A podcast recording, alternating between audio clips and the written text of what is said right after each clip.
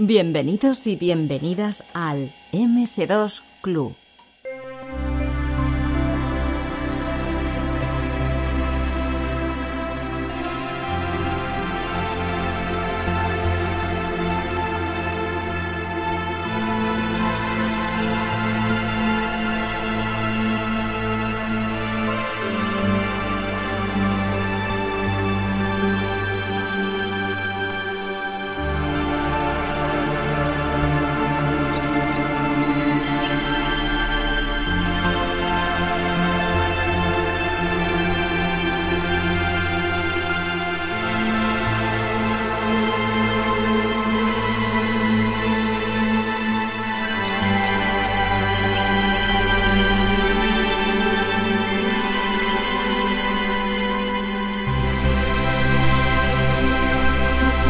Tenemos en el MS2 Club a una persona que, eh, digamos, está en la vertiente artística de la realización de videojuegos. Sobre todo en lo que es la realización de gráficos. Una persona que entró con los 8 bits dando muy fuerte. La verdad es que es un señor, un chico muy prolífico, muy prolífico en esto de los videojuegos. Y es que tenemos aquí a Miguel Ángel Borreguero. ¿Qué tal, Miguel? Hola, buenas tardes. ¿Qué tal? ¿Cómo prefieres que te llamemos? Eh, Miguel Ángel, Miguel, ¿tienes algún mote de la época, algún alias que conserves? No, no mucho. No, no, pero vamos, Miguel a secas está bien. No, Miguel Ángel. vale. Miguel Ángel, pues venga, Miguel Ángel. Oye, eh, nada, un placer tenerte aquí, que yo ya pensaba que no podríamos hablar contigo y al final sí, ¿eh? Igualmente, más vale tarde que nunca. Pero bien. ya te digo. Bueno, pues eh, yo entro en, en, digamos, en LinkedIn a buscarte a raíz de, de, pues, de mogollón de juegos en los que has participado, de estos de que se vendían en kioscos, de ediciones Manali y tal, pero la verdad es que me pongo a mirar tu ficha y, tú empezaste en esto en los 8 bits, así que explícanos un poquito, ¿cómo entras tú en el mundo de la informática, en contacto con los ordenadores? Bueno, yo en principio empecé a jugar con, con un Spectrum 48K, como mucha gente tenía en aquella época, muchos chavales y chicos y chicas que tenían eso en su casa, ¿no? Ese aparatito mágico que tenía juegos muy divertidos, ¿no? Y entonces, eh, a partir de ahí, de tener jueguecitos, pues que vas conociendo a gente. Eh, gente, amistades que tenía en aquel entonces, que también jugaban con el mismo eh, Spectrum en casa, en el mismo ordenador eh, doméstico, ¿no? Y porque era, la verdad yo creo que era el más extendido, por lo menos de gente que yo conocí. Y entonces en eso que ibas conociendo gente, me, me topé con una persona que era Ángel García Delgado. Eh, es por él, eh, por el, por la persona, o sea, él tiene la culpa de todo lo que, lo que he ido haciendo eh, como grafista desde aquel entonces hasta, hasta ahora prácticamente. O sea, él, él ha sido la persona que en aquel momento conocí y me proporcionó una herramienta para empezar a hacer gráficos. Gráficos mmm, para, para, simplemente para dibujar o para hacer eh, gráficos para hacer, para, para, hacer videojuegos, ¿no? O sea, de ese, de ese pequeño programa se podía esculpir gráficos poco a poco y ese programa lo hizo él. Era un programa muy básico en el que salía un punto en medio de la pantalla y se íbamos y, se, y lo ibas moviendo con los cursores del Spectrum y sí. con otra tecla ibas pulsando, ibas eh, haciendo un píxel a píxel, ibas haciendo la formita a base de dar a, los cursores y a, y una tecla diciendo poner y quitar píxel. Y así se iba dibujando, muy poco a poco, con muchísima paciencia. A partir de ahí ya hubo otro tipo de programitas que me fueron que me fue el mismo eh, pasando no eh, ofreciendo para ir haciendo más gráficos y a partir de ahí surgieron los primeros contactos por medio de él porque a lo mejor se movió y tal y a mí me tenía ya me empezó a tener ya como su su, su, su creativo en gráficos no su dibujante gráfico ahí por lo que pudiera surgir empezó a tener contacto con eh, lo que era la empresa que terminó siendo Ibersoft, porque al principio se llamaba Genesis Soft. Eh, la persona que llevaba aquella editorial, por así decirlo, aquella compañía, que se llamaba Luis Sanguino, eh, pues se llamaba en un principio Genesis y se, hicieron unos cuantos juegos y a partir de ahí, pues Ángel dijo, venga, pues si quieres colaboramos y trabajamos para esta gente. Y yo tenía 16 años en aquel entonces y empecé ya pues a hacer, a hacer gráficos con las herramientas que me daban, ¿no? Con, desde, desde, desde la plataforma del, del Spectrum 48K. Entonces ahí es cuando empezamos. ¿no? Eh, yo tenía 16 años, en el año 86-87 más o menos, y, fue conociendo a Ángel. Eh, a partir de ahí fue un poquito, poquito a poquito progresando la cosa hasta ya ir haciendo gráficos. Yo estuve mucho tiempo haciendo gráficos en papel milimetrado.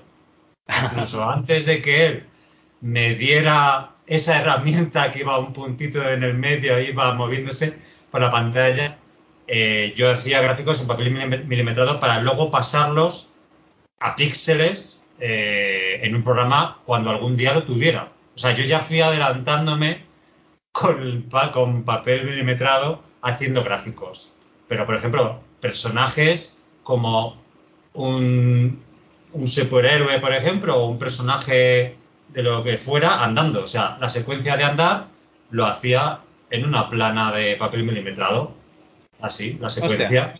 O sea, te podías hacer la animación directamente en papel antes de, saber que te dedicarías a hacer eh, videojuegos. Sí, sí, así estuve una temporada bien buena haciendo gráficos, preparando gráficos. Y luego ya cuando tuve la herramienta que me iba proporcionando Ángel, más o menos ya iba progresando, la iba mejorando y tal, ese programita en cuestión para hacer gráficos, pues lo iba pasando. O sea, prácticamente iba copiando de papel milimetrado ahí. Luego ya dejé papel milimetrado y ya directamente me ponía con el programa. Había un programa, el, el primero que ya conozco, un poco ya más más sofisticado, un poquito ya mejor, que en aquel entonces se utilizaba ya en plan más profesional y tal, que me parece que se llamaba Art Studio, me parece que se llamaba, y era un programita que incluso tenía como sus ventanas emergentes arriba, eh, era algo al estilo de, lo primitivo antes de, que llegara el Windows, claro, los programas primitivos que tenía el MS2 de PC y los primeros Mac que salieron a finales de los 80. Entonces ese programa se llamaba, creo que se llamaba Art Studio. Y, nada, pues ahí ya empecé ya a hacer ya los gráficos mucho de, mejor, de mucha mejor manera, o sea, de una forma más fácil y más rápida, ¿no? Y ahí hasta que la cosa fue progresando. Eso fue los comienzos. Muy bien. Oye, has comentado que, digamos, que la empresa se llamaba Genesis, la que luego sería Iber, para la que hicisteis muchos juegos, pero yo estoy aquí mirando y, un poquito antes, eh, en el 86 y 87, mm. sales entre juegos que son Sputnik, Bloody o Bloody y Funky Punky de Sigram. ¿Esto sí, Sigram era como una, era como, mm, digamos, la distribuidora. O sea, Sigramsa era la distribuidora de los juegos que se hacían en Genesis Soft, que luego pasó a llamarse Iber, ¿no? Pero cuando se cambió el nombre a Iber es porque ya la distribuidora no era Sigram. O sea, no era Sigransa. Eh, bueno, es que no sé, hubo ahí una conversión eh, que yo no recuerdo muy bien, pero pasamos de, estar en, o sea, de tener Sigransa como, como empresa de distribución se pasó a ser, como digamos, eh, lo que éramos los que éramos Iber, la, la, empresa de software secundaria o de, o de serie B, digamos, de Toposoft, o sea, de, de MCM y, Toposoft, o sea, de la, del, del gran poderoso, de la gran poderosa compañía de software aquel entonces, éramos como la serie B, ¿no? Nos tuvieron, nos tuvieron ahí que eso lo sabe mucha gente, ¿no? Aunque intentemos despuntar con varios juegos, eh, ir como más hacia arriba. Estábamos en la planta baja, intentamos ascender varias veces, ¿no? Pero sí que hubo ahí un, poco de... Hubo como una etapa, te digo, que empezó como... Con, hubo, había un logo que era Genesis Shock que, que yo creo que hasta hice yo eh, una versión de ese logo y luego se pasó a ser a Ibersoft. O sea, sé que se cambió el nombre, pero Sigransa era la, empezó siendo la distribuidora. Y la compañía era eso, era una, la compañía éramos nosotros, estábamos en, un, en una pequeña oficina, eh, los programadores, los, los que hacemos gráficos y la gente que llevaba la administración. Vale, o sea que realmente eh, empezáis a hacer juegos porque os juntáis tú con Ángel y tenéis contacto con, con esta gente de, de Genesis y Sí, luego sí. al cambiar a Iber, entonces esto ya, ya ibais a una oficina, ya teníais ahí una sede. O, bueno, vosotros erais unos críos todavía, me has comentado, ¿no? Sí, sí, yo tenía 16 años. Yo empecé pues en el año 87, hace, vamos, en septiembre del 87, si no me falla la memoria. Y tenía 16 años, Ángel me lleva dos años creo, eh, pero vamos, Ángel ya tenía, ya se había movido para sacar partido de sus cualidades como programador, ¿no? Lo que pasa que, claro, sabiendo que yo eh, eh, apuntaba maneras en el mundo de los gráficos, ¿no? Eh, pues claro, él siempre eh, me llamaba y me tenía en cuenta para cuando a él le surgiera algo ya serio eh, para hacer videojuegos, ¿no? Entonces, él hizo unos cuantos videojuegos en los que yo no hice ni siquiera los gráficos, pero ya a partir de un momento ya pude colaborar con él y ya a partir de ahí está, estábamos siempre uña y carne ahí haciendo gráficos y programación entre los dos. Ya a partir de... Empezó con Genesis Soft, sí, eh, algunos juegos, pero luego ya enseguida se eh, vino Ibersoft, ¿no? Se creó Ibersoft, que es- era la...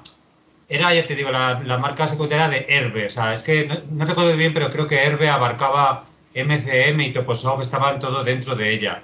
Herbe era el gigante, ¿no? Y MCM Herbe y- era, sí, Sí. la distribuidora de videojuegos extranjeros y luego a nivel español tenía, tenía Toposoft como estudio y MCM era otra marca de Herbe, según dicen eh, Rafallo, la mejor compañía del mundo, MCM significaba eso, y era para, Sí. para distribuir esas casas que no querían estar bajo el mismo sello que la competencia. Pues a lo mejor eh, LucasArts y Sierra, por ejemplo, no querían estar distribuidos por el mismo porque eran competencia directa, o los ingleses, yo que sé, Ocean y otra empresa que no quisiesen, pues cada uno iba a, un- a una marca diferente, ¿sabes?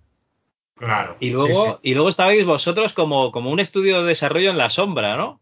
Claro, claro. Es que, a ver, eh, nosotros éramos, éramos, eh, digamos, sí, la, la, la, cla- la- la clase baja, digamos, de, de- de- de ese gigante de Herbe. Pero eh, la distribuidora que realmente nos sostenía como empresa era IRSA. IRSA distribuía todos los juegos eh, que ya eran secundarios o de menos importancia o que ya llevaban un tiempo en el mercado llevados por Herbe, ¿no? Entonces era como la segunda, la clase B de Herbe era IPSA y nosotros éramos la compañía de, de fabricar videojuegos secundaria igual que eh, Topo lo era para Herbe, no sé si me explico. O sea, era Sí, sí, sí, compañía sí. distribuidora de primera clase Herbe, de segunda clase IPSA, eh, compañía de software de primera clase Topo y de segunda clase éramos nosotros, Cybersoft. Eso más o menos a grandes rasgos, ¿no? Vale, pero vosotros en teoría, o sea, en, en principio no teníais contacto con gente de topos, ya estabais en, No. en vuestro No. estudio y tal. Vale, vale. No nos conocimos. Oye, eh, Yo- a mí me dio la impresión de que no nos querían juntar. Vale. Porque, no sé, eh, eh, llegó a trabajar con nosotros eh, un, un grafista. Ay, no me acuerdo del nombre, pero me acuerdo del apellido. Cubedo, creo que se llamaba. Javi- Javier Cubedo. Javier Cubedo, sí. Pues mira, Javier Cubedo llegó a trabajar con nosotros para algún a- para empezar a hacer algún videojuego y tal. Y él estuvo trabajando, si no me falla la memoria, con Topo. ¿Con Topo Vale. o con Dynamic? Es que no recuerdo, creo que fue con Topo. Yo creo que los dos, pero, pero con Dynamic a lo mejor sería ya multimedia más adelante. Sí, sí, sí. Pues él estuvo con nosotros eh, un tiempecito y tal. No recuerdo bien si se llegó a hacer algún, algún, algún videojuego con él, porque, porque ya te digo, lo, hace mucho tiempo ya, pero estuvo con nosotros un tiempo y tal. Y, y, eh, fíjate, eh, eso fue una cosa extraña. Fue un pequeño cruce de alguien que, que estuvo con Topo y que se vino con nosotros, que le bajaron a- al piso de abajo, como digo yo. Y, y fue una cosa extraña. Pero eh, lo que sí, eso podía llegar a pasar. Lo que no dejaban que pasara, y eso yo lo tenía muy claro, es que los que estábamos en Eversoft pudiéramos subir a Toposoft. Eso era un poco como ya un concepto ya que era más difícil, era una, una, utopía casi, yo diría. Y a mí me hubiera gustado, porque aunque yo estaba a gusto haciendo lo que hacía y tal, luego con el tiempo pensaba, digo, jolín, pues a lo mejor podía haberme ido, haberme separado y haberme ido a otra compañía que, que fuera, que me diera más futuro, ¿no? O lo que sea, no sé, que, que me diera más oportunidades, ¿no? Pero yo era muy joven y, y, me dejé llevar por mi entorno más cercano, que eran los que tenía, ¿no? Y entonces digo, bueno, pues nada, encima me vino, la, me vino la mili de repente a los 18 años, sin querer, que no pude ni hacer prórrogas ni nada, no pude pedir nada, porque pensaba que iba al año siguiente y me tocó ahí, digo, anda. Y claro, le dije, bueno, pues me pilló la mili ahí y tuve que hacer, tuve que hacer un año ahí sabático de todo. Y, ya te digo, ahí a, grandes rasgos. No sé si me dejo algo, pero vamos. Vale.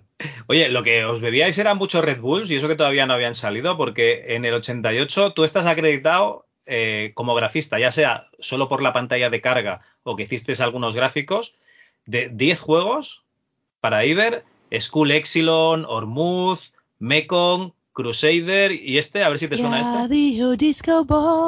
Uy, este no. Boys.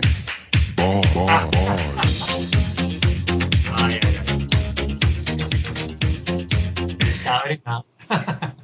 Sí, sí, aquí Sabrina, eh, que venía además con, cinta con las canciones. Bueno, pero hay más, ¿eh? Legend, Zone, Race City, Buam Cola, eh, The Rampart, Silphy, ya te digo, en algunos pone, según esto, ¿eh? la página de Computer Emuzón, que hiciste la, pantalla de carga. Yo entiendo que algunos juegos simplemente pues cambiabais gráficos y, letras, eh, porque eran juegos extranjeros y los, y los adaptabais al mercado español. Pero joder, 10 juegos en un año, eres un tío prolífico, ¿eh? Bueno, eso, a ver, había muchos, muchos juegos que la procedencia yo no sabía cuál era, pero les hacía falta una portada de carga y me la encargaban a mí hacer. Yo hice un montón de, pantallas de carga que ya sabéis que por entonces había que esperar a que se cargara y mientras pues veías esa pantallita, ese dibujito ahí atractivo, ¿no? Que te entretenía mientras. Entonces, eso hice un montón, un montón. De hecho, era casi lo que más me gustaba hacer, porque para mí era hacer un dibujo, una ilustración, una portada así, eh, me encantaba hacerlas. Luego ya los gráficos de juegos, ya no en todos los juegos eh, puse gráficos, ¿no? Eh, puse gráficos en los juegos más importantes o más sofisticados que se, llegaron a hacer. Más importantes, que sonaron más o que se. o que. bueno, no sé, en algunas publicaciones se llegaron a, a, a sacarlos y comentarlos Sabrina Aquí tengo... ellos. Sí, claro, Sabrina está porque, joder, es que fue un fenómeno. Eh, Nochebuena del 89, eh, pero es que aquí Sabrina lo sacáis del 88, antes de, de, toda la movida del, pezón en, Nochebuena, creo. Nochevieja, perdón. No, bueno, fue después, fue después. ¿Eso fue después? Ah. Claro, claro, claro, porque ya la revolución de Sabrina y todo, todo lo que... Bueno, la verdad es que no recuerdo muy bien eh, el vídeo ya de Sabrina, que salió antes, que lógicamente la actuación famosa aquella de, de, Nochevieja, ya estaba claro, ¿no? No ah, sé. Del 87, perdona. Del, año claro, claro, No, claro, claro, no me acuerdo muy bien, pero bueno, el caso es que todo fue hecho en una época en la que sí, esta, esta chica italiana, pues. pues Estaba de moda. Sí, sí, sí. O sea, aquello. Entonces, eh, digamos que eh, llegó un momento, yo creo que fue a partir de ahí, yo creo que fue a partir de, del fenómeno de Sabrina, eh, empezamos como a intentar hacer juegos oportunistas aprovechando eh, el tirón de algo. Entonces, lo mismo exactamente pasó con el Toy Acid Game. El Toy Acid Game, la moda de los Acid, la moda de las pegatinas Toys. Entonces, dijimos, coño, aquí fuimos más allá en la creatividad mezclamos todo eso. Y, bueno, eh, fue un poco aprovechando lo que, lo que realmente lo que realmente estaba, estaba con mucho tirón eh, y estaba muy de moda, ¿no? Y Sabrina, pues, le pasó eso. Esperad, que estaba aquí ay, buscando. Ah, la está. portada, sí. El Toy Game. Sí, sí. Que me han dicho, que me han dicho que, que, por culpa de esto de los toys, os hicieron retirar bastante. Bueno, a vosotros no, a, a Iber. Le hicieron retirar bastante lo, los juegos por culpa de, de una denuncia de, de, la gente que sacaba los toys y que hay muy pocas copias. Me han, me han dicho, ¿eh? que yo no tenía ni idea. Sí, pues yo es que eso no lo recuerdo muy bien porque me pilló. El, el TF Game se, se, se, sacó, si no me falla la memoria, en el año 89, justo antes sí. de que yo me fuera a la Mili. Entonces, yo ahí, claro, no estaba, no, no estaba en la compañía y muchas cosas me las perdí. Ahí hubo, digamos, una laguna ahí que no sé exactamente lo que pudo pasar. Eh, vagamente sí recuerdo que hubo un problema y tal, como que empezaban a retirarlo o lo que sea, no duró demasiado tiempo, una pena, ¿sabes? Pero yo, llegado al caso, te, yo lo, es lo que pienso, ¿eh? Creo que sí, los que denunciaban eso se, o impidieron que eso se, se, divulgara más de lo que se divulgó, yo creo que les dio rabia, porque eh, creo que nosotros desarrollamos también esa idea, porque estuvo muy bien desarrollada, llegamos tan lejos con los ACID y con, los, con las expresiones del TOY, animadas, cosa que una pegatina simple no puede hacer, no se animaba, pero nosotros lo, le, le, sacamos tanto partido que yo creo que les dio rabia y se metieron con nosotros. Yo lo traduzco así, aquello, ¿no? Eh, pero ya te digo, no estuve muy, muy atento a aquello porque me pilló en la mili. Pero es lo que opino, es lo que opino. Eh, cuando alguien se quejaba de una manera así, yo creo que es porque le da rabia mmm, que le sacamos mayor partido a una cosa que a lo mejor a esa persona no, o a esa compañía, o no le ha sabido sacar tan, bien, tan buen partido, ¿no? Digo, no, podrían haberse juntado con nosotros, ¿no? Y a lo mejor había existido claro. un Toy Game 2 y habría, habría sido más fructífera la cosa, ¿no? Pero bueno, la gente es como es. Eh, o sea, pasó así, pues pasó así. Y lo de Sabrina, pues eh, creo que pasó una cosa también por ahí, eh, de tema de derechos con ella y tal, pero se solucionó metiendo un cassette de música conjuntamente con el cassette de carga. Eh, y eso es lo que a, lo mejor mucha gente lo habrá visto, ¿no? Sí. El, el, juego de Sabrina, eh, para, para, que saliese todo bien y no hubiera ninguna pega de derechos y cosas, de, bueno, de de imagen de ella y todo eso, pues se llegó, creo que era Horus, si no recuerdo mal, la compañía discográfica que, que colaboró para que con el videojuego estuviese todo junto.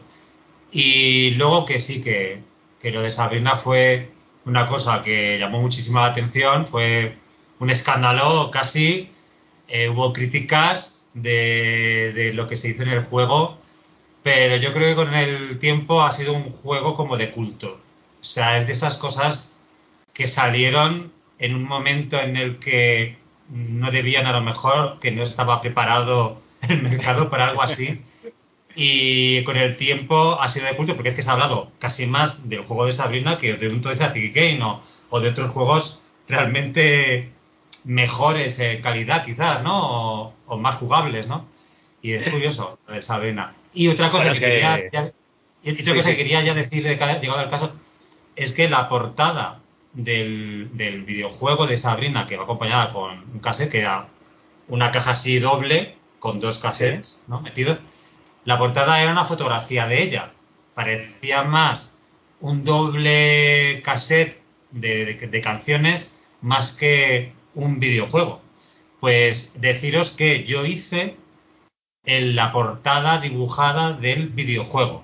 O sea, yo la dibujé, hice un retrato de ella para la portada del videojuego en el mismo plan que se hacían las portadas de aquel entonces, como Aspiri y todos estos dibujantes que hacían las portadas de Dynamic y todo esto, yo hice una portada dibujada por mí, una ilustración a color. Y eh, la entregué para que se utilizara y no sé por qué no se utilizó, ni siquiera me lo devolvieron. Y el caso es que al final vi que habían cogido una fotografía directamente de ella. Yo creo que eso es que la discográfica dijo, no, no, no, una foto de ella pero había una portada dibujada por mí que no se sacó de mí. Eso, eso es una espinita ahí que tengo clavada ahí y que no, que no se sale. Porque yo tenía ilusión de que se publicase algún videojuego de Ibersoft con una portada dibujada por mí. Eso no lo conseguí. Eh, estuve a punto la por mar. para Sabina, pero no lo conseguí. Y encima la has perdido porque no te la devolvieron. Joder. No, no la devolvieron, no sé qué pasó. Yo creo que les gustó mucho a alguien y se quedaron con ella. Pero claro, era un chavalín, eh, porque claro, yo eh, a, los, a los 14, 15, 16 años, antes de esto, yo ganaba, bueno, ya, ya he llegado el caso y lo cuento. Yo ganaba, ganaba todos los concursos de dibujo que había. O sea, era un niño que dibujante que donde ponía dibujo, concurso que ganaba. Entonces, claro, era lo que más me gustaba hacer y, hombre, pues, pues yo quería sacar partido también de la parte mía de dibujante. Y, y no me dejaron, yo creo que me veían como un chavalín demasiado joven eh, comparado con un dibujante como Aspiri y otros como había, eh, que no me acuerdo ya, había otro dibujante, ¿cómo es? Ayúdame. Jiménez, el que os hizo, el que os hizo la de Toy Acid Game, que rulen los Ese. el Defcon 1, Sí. sí, sí. Sí, sí, había algunos más por ahí eh, de renombre, pues eh, claro, eran señores ya eh, profesionales de la ilustración, ¿no? Claro, y era un chaval eh. de 16, de 16 años, de 17 años, claro, y a mí me decían, sí, sí, este niño dibujará muy bien, pero como, ¿sabes? Ni, ni siquiera utilizaba aerógrafo. Esta, esta gente, estos grandes ilustradores, utilizaban aerógrafo para hacer esas portadas, que lo, sabrá, que lo sabréis, ¿no? Pues yo no utilizaba aerógrafo. Yo utilizaba pinturas, diferentes pinturas, y conseguía casi el mismo efecto, ¿no? Pero nada, a mí me dejaron de lado como dibujante, pero eso sí, de grafista sí. Eso lo quería apuntar porque es una cosa para mí muy importante que no llegué Que a se te ha quedado ahí la espinita, me cago en la mar. a- Las portadas, de, las portadas de carga sí, eso sí. O sea, todo lo que era a través del ordenador sí. Pero la parte mía, por así decirlo, analógica de, de dibujante, plasmar toda la cosa, no, eso me dejaron de lado. Pero bueno. Vale, vale. Hostia, pues pues nada, es una pena. Y si tienes alguno, alguna portada por ahí, oye, sin problema, le, le buscamos un juego, no te preocupes. o al revés, buscamos Alguna un juego y, le hacen la portada. ¿Algo tienes por ahí? Lo- Luego nos lo comentas, pues. Sí, bueno, Bueno. mira, eh, mira, eh, te- no sé si, ay, me gustaría, mira, eh, Sí, sí, me espero. es que en, en la videollamada te puedo, mira, tengo, lo que pasa es que lo podrás ver tú, pero el audio no. Aquí tengo Ah, pero eso, eso lo ponemos luego. Ah, bueno, mira. Uy, apaga, apaga la pantalla. Esto, esto es eh, una, bueno, una especie de, Hostia, pero si parece un dibujo De de. Luis Rollo, tío. Sí, sí, esto es una especie de guerrera, tiene muchísimo detalle, o sea, eh, es un dibujo que tiene muchísimo detalle, ¿no? Este, pues es una muestra, este es del año 80, del año 90, este lo dibujé en el año 90, tenía 18 años, yo cuando lo hice. Entonces, esta es una muestra para que veas un poco de, bueno, pues de lo que llegaba a hacer, eh, hombre, las ilustraciones que llegaba a hacer en plan fantásticas o para apuntado para videojuegos y tal. Este la hice para mí, o sea, no es una portada para ningún juego en concreto, pero, pero vamos. Pero eh, podría es- haberlo sido. Sí, sí. Sí, sí, sí. Esto Así que pillan los hermanos Ruiz y, y he portado un juego, tío, sin problemas. Ya, ya, ya, pero bueno. Es que era muy, Oye, luego- era muy jovencito yo. Era demasiado Luego me jovencito. pasas, luego me pasas una foto. Sí, sí. Hostia. Bueno, pues nada, una, una pena, ¿no? Pero ya te digo, los juegos que yo más conocía, aparte del Sabrina, eran el Toy Acid Game, que ya lo has comentado, y el que rulen los petas, del año 89. Y, el Toy Acid Game, esto que os bebisteis alguna cerveza, ¿no? Para hacer el juego, para pensarlo, el brainstorming. No, el, el Toy Story Game, hombre, la verdad es que ahí yo creo que estuvimos sembrados. O sea, yo no sé. eh, le dimos le dimos al coco entre Ángel y yo, y, y no sé si alguien más colaborando para intentar unir esos dos conceptos que estaban tan de moda. Y yo creo que lo conseguimos. Yo creo que el juego nos vamos en Micromanía o en en, en, en Microhobby, donde vamos, donde vimos publicaciones que hablaron de él, lo pusieron muy bien en todos los aspectos. Y, y yo, yo creo que hasta se me decía más. O sea, es un juego en el que tu- estuvimos meses a tope y con ese juego, con ese triple juego que tenía tres fases o cuatro, no, no recuerdo bien, eh, con ese juego lo que intentamos realmente era hacer ver a, la gente de aquel entonces que Ibersoft vale, vale mucho más de lo que parece. O sea, que éramos capaces de hacer juegos muy potentes, muy fuertes, muy gordos eh, en, todos los aspectos, en calidad de todo, tanto como los que hacía Dinámico o Toposov. Yo creo que ese, el Toy Game es, es un juego que, que, que, lo podría haber sacado cualquier otra compañía y, y le habrían puesto igual de bien, ¿no? No sé, ¿qué opinas tú? Sí, no, y además sacasteis versiones para, para, todos los ordenadores de la época, porque estaba también para Atari y Amiga. Perdón, para Amiga no estoy seguro, para PC seguro. Para Amiga sí, y para, o sea, para Atari, Atari Para Atari ST sí. Y nada, que, o sea, es una producción grande realmente. Joder, no, no, 64. Se depositó mucho, mucho, mucho. Sí, sí, se, se depositó mucho tiempo. No sé ahora mismo cuántos meses, pero sí, sí. Y, y después de, de, de desarrollar ese juego, como vimos que éramos capaces de hacer algo así y nos lo reconocieron, llegamos a hablar de otro juego nuevo, pero no llegó a ver la luz, porque yo me fui a la mili y ahí mm, empezó todo un poco a tambalearse eh, en la compañía y tal, fue poco a poco aquello tambaleándose. No te puedo decir hasta en qué aspecto, ¿sabes? Porque muchas cosas yo estaba fuera y no, no sabía, pero hubo un juego en el que eh, antes de irme yo a la mili, al final, justo del año 89, terminé todos los gráficos, se los dejé a Ángel García para que ese juego se pudiera desarrollar mientras yo estaba haciendo la mili.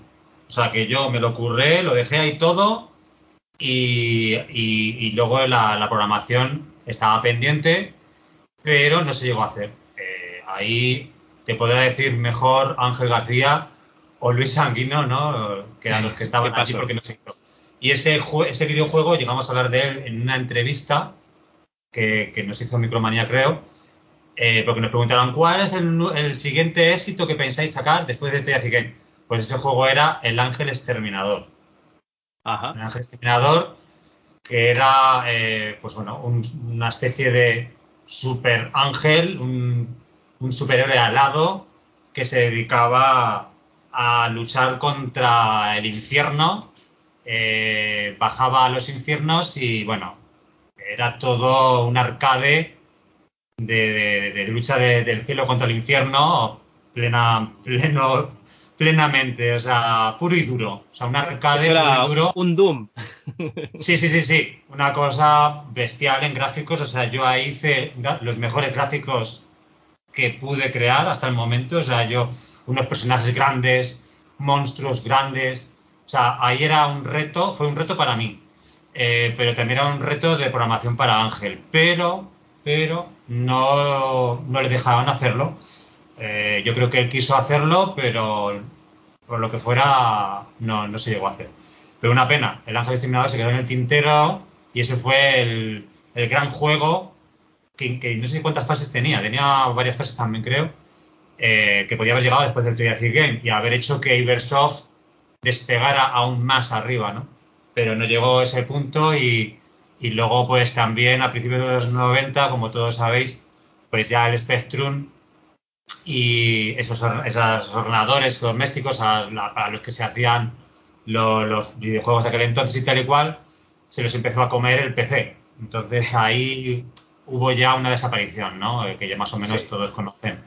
Eh, en el caso de los 8 bits, que vienen tres sí. actos, el 90, el 91 y el 92. Y en el 92 ya sacaban los, los juegos de 8 bits para siempre, hechos en España a nivel comercial.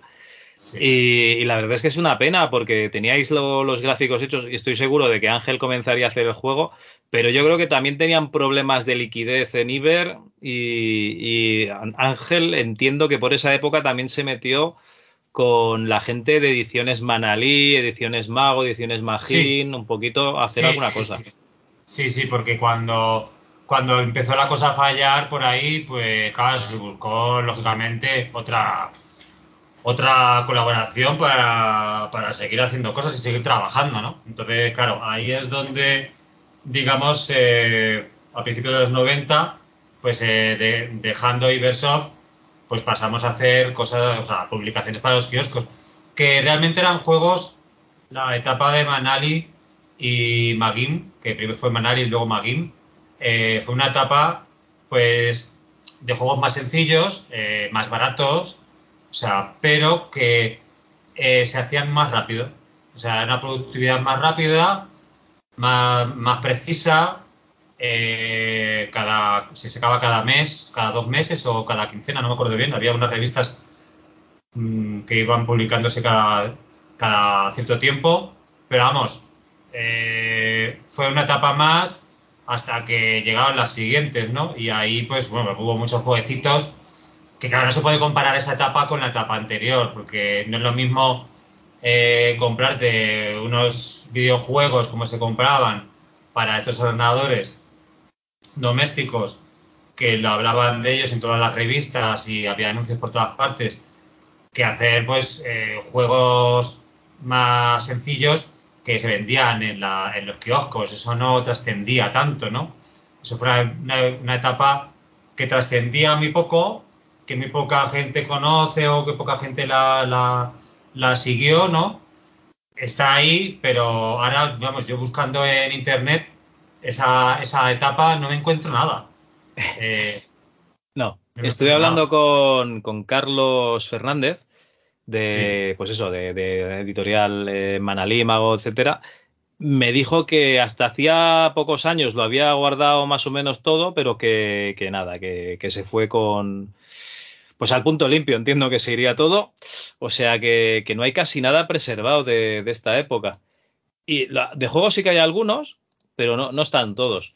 Eh, también te voy a decir una cosa, que es que, ah, por ejemplo, tengo aquí los juegos del 90. 1, 2, 3, 4, 5, 6, 7, 8, 9, 10, 11, 12, 13, 14, 15, 16 juegos en 1990 de ediciones Manalí. Eh, y no sé si los tengo todos apuntados, porque yo creo que hay alguno de, desaparecido, pero es que en el 91 hay más. Y, y, te quería hacer una pregunta, ¿no? O sea, los gráficos para estos juegos ya no, nos hemos ido de los ordenadores de 8 bits. ¿Tenías también alguna utilidad eh, que te había hecho eh, Ángel o ya utilizabais algún programa comercial de PC? Pues eh, sí, bueno, la verdad es que no me acuerdo muy bien, pero sí que no, ya se utilizaba, ya utilizaba software especializado para, para hacer los gráficos. Solamente fue al principio, en el año 86-87, el año 86 más o menos, cuando utilizaba herramientas que me proporcionaba, pero no, luego ya Luego ya empecé a utilizar programas que había en aquella época así para crear gráficos. Y en el PC igual. En el PC también, porque además en el PC, cuando empezamos en el PC, Ángel se tuvo que adaptar. Hubo ahí también un periodo de transición por parte de él para, para aprender un poco esa otra plataforma, porque claro, eh, yo sé de gráficos, pero de tema programación no. Y eso sí. ahí él seguramente, eh, claro, os contará su parte de también del tiempo que tuvo que dedicar para conocer toda esa claro claro toda esa, toda esa nueva etapa con, con, el PC que hay ya hasta nuestros días no como sabéis. Pero que bueno que había los gráficos se manejaban eh, se empezaron a manejar en, de varias formas. Estaba la, la, la CGA que eran cuatro colores la EGA que eran 16 colores y luego la VGA la, que da una capacidad ya de 256 colores. O sea, eran las primeras, digamos, eh, los primeros sistemas gráficos que había eh, en PC a principios de los 90. Los juegos de Manalis y de Manali y Magin eh, se hicieron, creo que en, toda, en, su totalidad, en CGA sí. y no sé si alguno en EGA. Eh, o sea, era una calidad pues un tanto baja, ¿no? Eh, pero, pero, de, pero de resolución, de resolución de píxel era mejor que, era algo mejor que en los, que en el, Spectrum y en los demás ordenadores domésticos de antes, ¿no? Eh, pero bueno, de, en color estaba un poquito escaso, ¿no? Y ahí, pues bueno, ahí se fue un poco subiendo, ¿no? Hasta, hasta que ya se fueron utilizando más colores. Igual la paleta de colores, cuanto más se subía de cantidad de colores, cambiaba, por lo tanto, el programa que utilizaba yo de gráficos, para crear gráficos. Eh, hasta que ya, pues bueno, cuando conocí el Photoshop, el Photoshop arcaico, que, que, era, que se llamaba, era un programa que se llamaba Imagine, Ima, Imagine, Image-in, creo que se llamaba, era una especie de Photoshop básico que me, que me llegó, eh, el primero que empecé a utilizar en PC, eh, ni siquiera tenía capas no funcionaba con capas, era todo en una sola capa. Eh, me acuerdo de ese programa, pero ya ahí empecé a hacer cosas ya de 256 colores para arriba, ¿no? Te hablo del año, el año 92, más o menos, el año 92. Mira, para que te hagas una idea, tengo aquí del 91 unos juegos, 25 juegos apuntados a, ediciones Manalí. Y esta es otra pregunta que, te quería hacer, ¿no? O sea, vale, tenéis que hacer un mogollón de juegos. Entonces esto es una presión que tenéis que ir ahí, pues, pues a ver de qué vamos a hacer los juegos, ¿no? Cómo los vamos a llamar y tal. Y, aquí te quería preguntar un poco, ¿no? Pues esas, reuniones, eh, ¿cómo eran? Porque tengo los títulos Mongo Bongo, Pressing Boxing, Tortugas Pijas, Desafío Final, ¿no? Karate King, Bionic Police, eh, aquí qué más hay, mil caras, ¿no? Hay unos juegos aquí que dices, por este nombre, los Chipsons, ¿no? Que estos sí que eran los Simpsons, pero que dices, hostia, Adentrator, eh, las reuniones para hacer estos juegos tenían que ser la hostia, ¿no? no, a ver, eh, el, director de, la editorial, Manolo, en este caso, sí. pues claro, quería vender quería vender y entonces para vender tienes que llamar la atención. Entonces, para vender cosas y, y, para ello de llamar la atención, había que utilizar, pues eso, pues cosas que, en aquel momento pues estaban en candelero, ¿no? Entonces, estaban los Simpsons. Ah, pues entonces vamos a hacer un videojuego o hacer un juego de, de estos personajes y tal que hay en la tele pero hay que llamarlos de otra manera, porque no podemos utilizar el mismo nombre. Digo, claro, no tiene los derechos.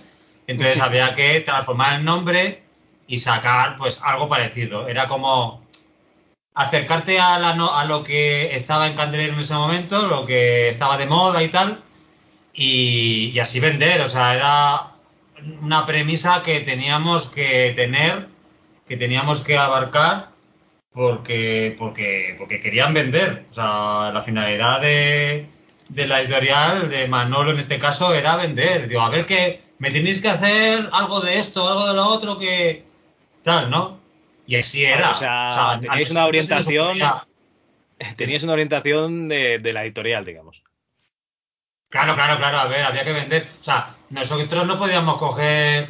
En algunos juegos sí, ¿eh? Algunos juegos sí se nos ocurrió a nosotros que a lo mejor estaban bien pensados y tal. No me acuerdo ya de tantos nombres que se hicieron, ni me acuerdo, pero pero claro, había cosas que se nos ocurrían que eran chulas y tal, las hacíamos, ¿no? Igual que cuando estábamos en Ibersoft o lo que sea, ¿no? Eh, eh, si a Ángel y a mí se nos ocurría algún juego para plantar en las revistas, pues los, le intentábamos convencer al, editor, al editor, al jefe de la compañía, pues para publicarlo, ¿no? Pero mm, siempre estaba alguna cosa de moda que era mejor sacar, pues porque iba a llamar la atención. ¿Sabes? Entonces, pues bueno, ahí pues intentaba transformar, ¿no?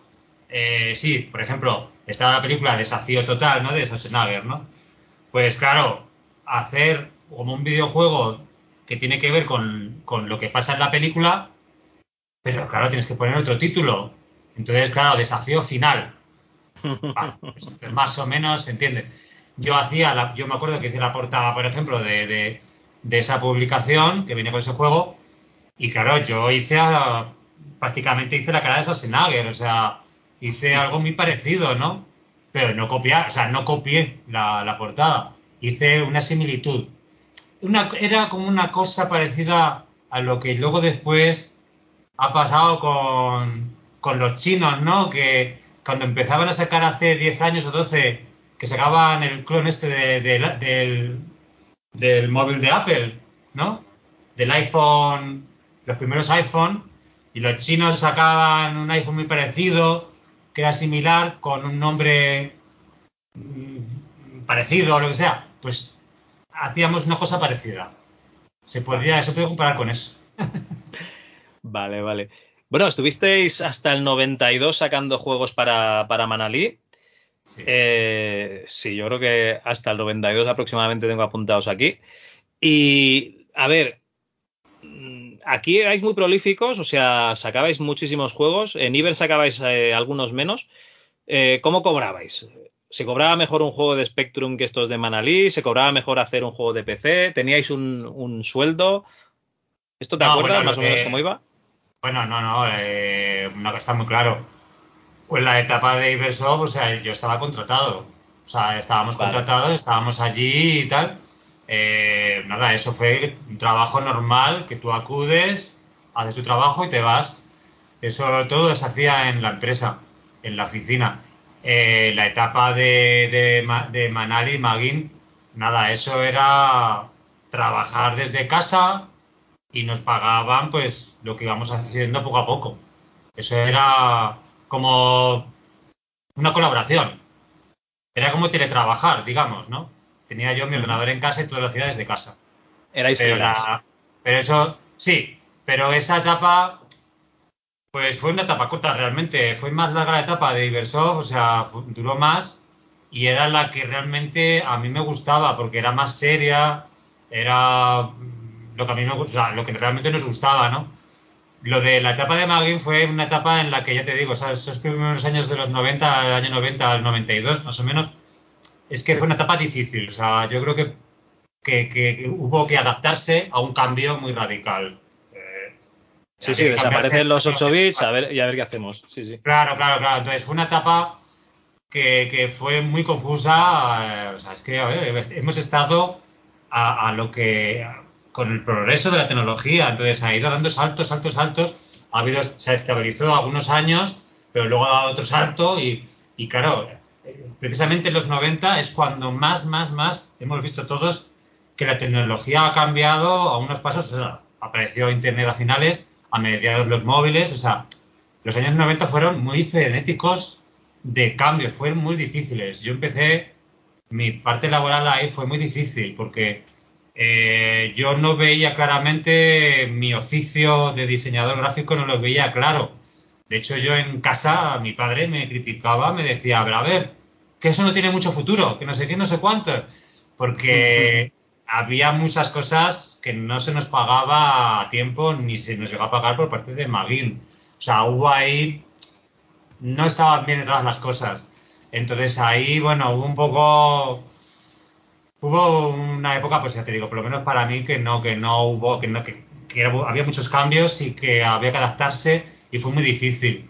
Eh, yo permanecí como pude ahí hasta mediados de los 90, que, entramos en este estudio de, arquitectura, eh, que el dueño eh, pues le gustaba el tema de los videojuegos y la, multi- el, multi- la el multimedia, hacer cosas multimedia y tal, elaborar multimedia y, y fue el año 95 cuando realmente ya empecé a, a- ver claramente que, que me, podía, me podía dedicar a ser diseñador gráfico de verdad, porque hasta ese momento la cosa estaba muy confusa. Yo estuve haciendo eh, varios cursos eh, del INEN, incluso estuve alguna etapa en paro. Mm, Sí. O sea, yo estuve eh, varios años en paro haciendo cursos, intentando eh, cultivarme la parte creativa y tal. Hice un curso en una escuela de, de Mac, de los de, de sistema de Apple, de Mac, en el año 92, precisamente. Eh, necesitaba abrir campo, subir para arriba, como fuera, escalar un poco en el campo de la creatividad. Y hice un curso eh, en una escuela que me saqué un título y, y- y te digo, otros cursos también, también incluso del campo informático y tal. O sea, hice, me intenté formar eh, en esos años, antes del año 95. Fueron años duros, ya te digo. O sea, hubo mucha transformación ahí, muchos cambios. Eh, y hasta que no llegó ese, en ese momento que, que- que ya sí que entramos, tanto Ángel como yo, contratados en esta empresa, en este estudio de, de arquitectura, en el que ya sí que me puse a trabajar, contratado y todo eso, todo muy bien, todo en unas condiciones eh, bien considerado y todo ya más o menos establecido. Es cuando empezamos a hacer la etapa que yo creo que a todo el mundo le suena de los juegos de, la, de, la- de cartas que empezó con el PC Mus. A partir de ahí es cuando ya la cosa empezó un poco ya a tomar forma. Por lo menos para mí profesionalmente, porque hasta ese momento, ya te digo, eh, tanto cambio tecnológico era difícil llevarlo. Y luego además también el, coste, porque había, por ejemplo, yo hice, sí, hice un curso con, con, para manejar el Photoshop, Express, Freehand, los programas que, que, empezaron a estar establecidos en, en Mac y también luego empecé, pero yo no me podía permitir un Mac. Eh, hice ese curso, pero yo ya venía de haber aprendido muchas cosas por, en PC, ¿no? Y de manejar un ratón con PC, incluso con el Amiga, también manejé gráficos y con un ratón.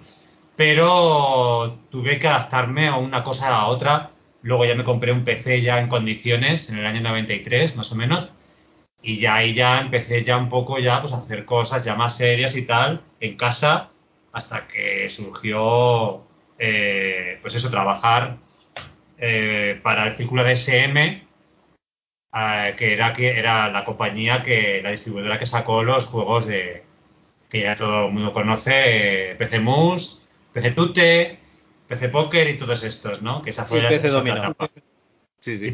Oye, pero, pero claro, es que estoy, estoy pensando, porque tú eres un chavalín, empiezas a hacer, claro, gráficos para, para juegos 8 bits, contratado y tal, te vas a la mili, tú ya te piensas que cuando vuelvas de la mili tendrás un trabajo allí, resulta que cuando vuelves eh, se ha ido al garete Iber, eh, estás eh, trabajando para una empresa que son bastante piratas a la hora de, contratar y pagar, que tenéis que hacer juegos a casco porro con, con, la presión de que tenéis que cerrar cada, cada pocos días y, encima con una perspectiva económica muy mala. Claro, es que me pongo en tu, en tu piel y digo, hostia, es verdad, ¿qué estoy haciendo con mi vida? Sí, sí, sí, sí. Sí, sí, fue difícil, fue difícil.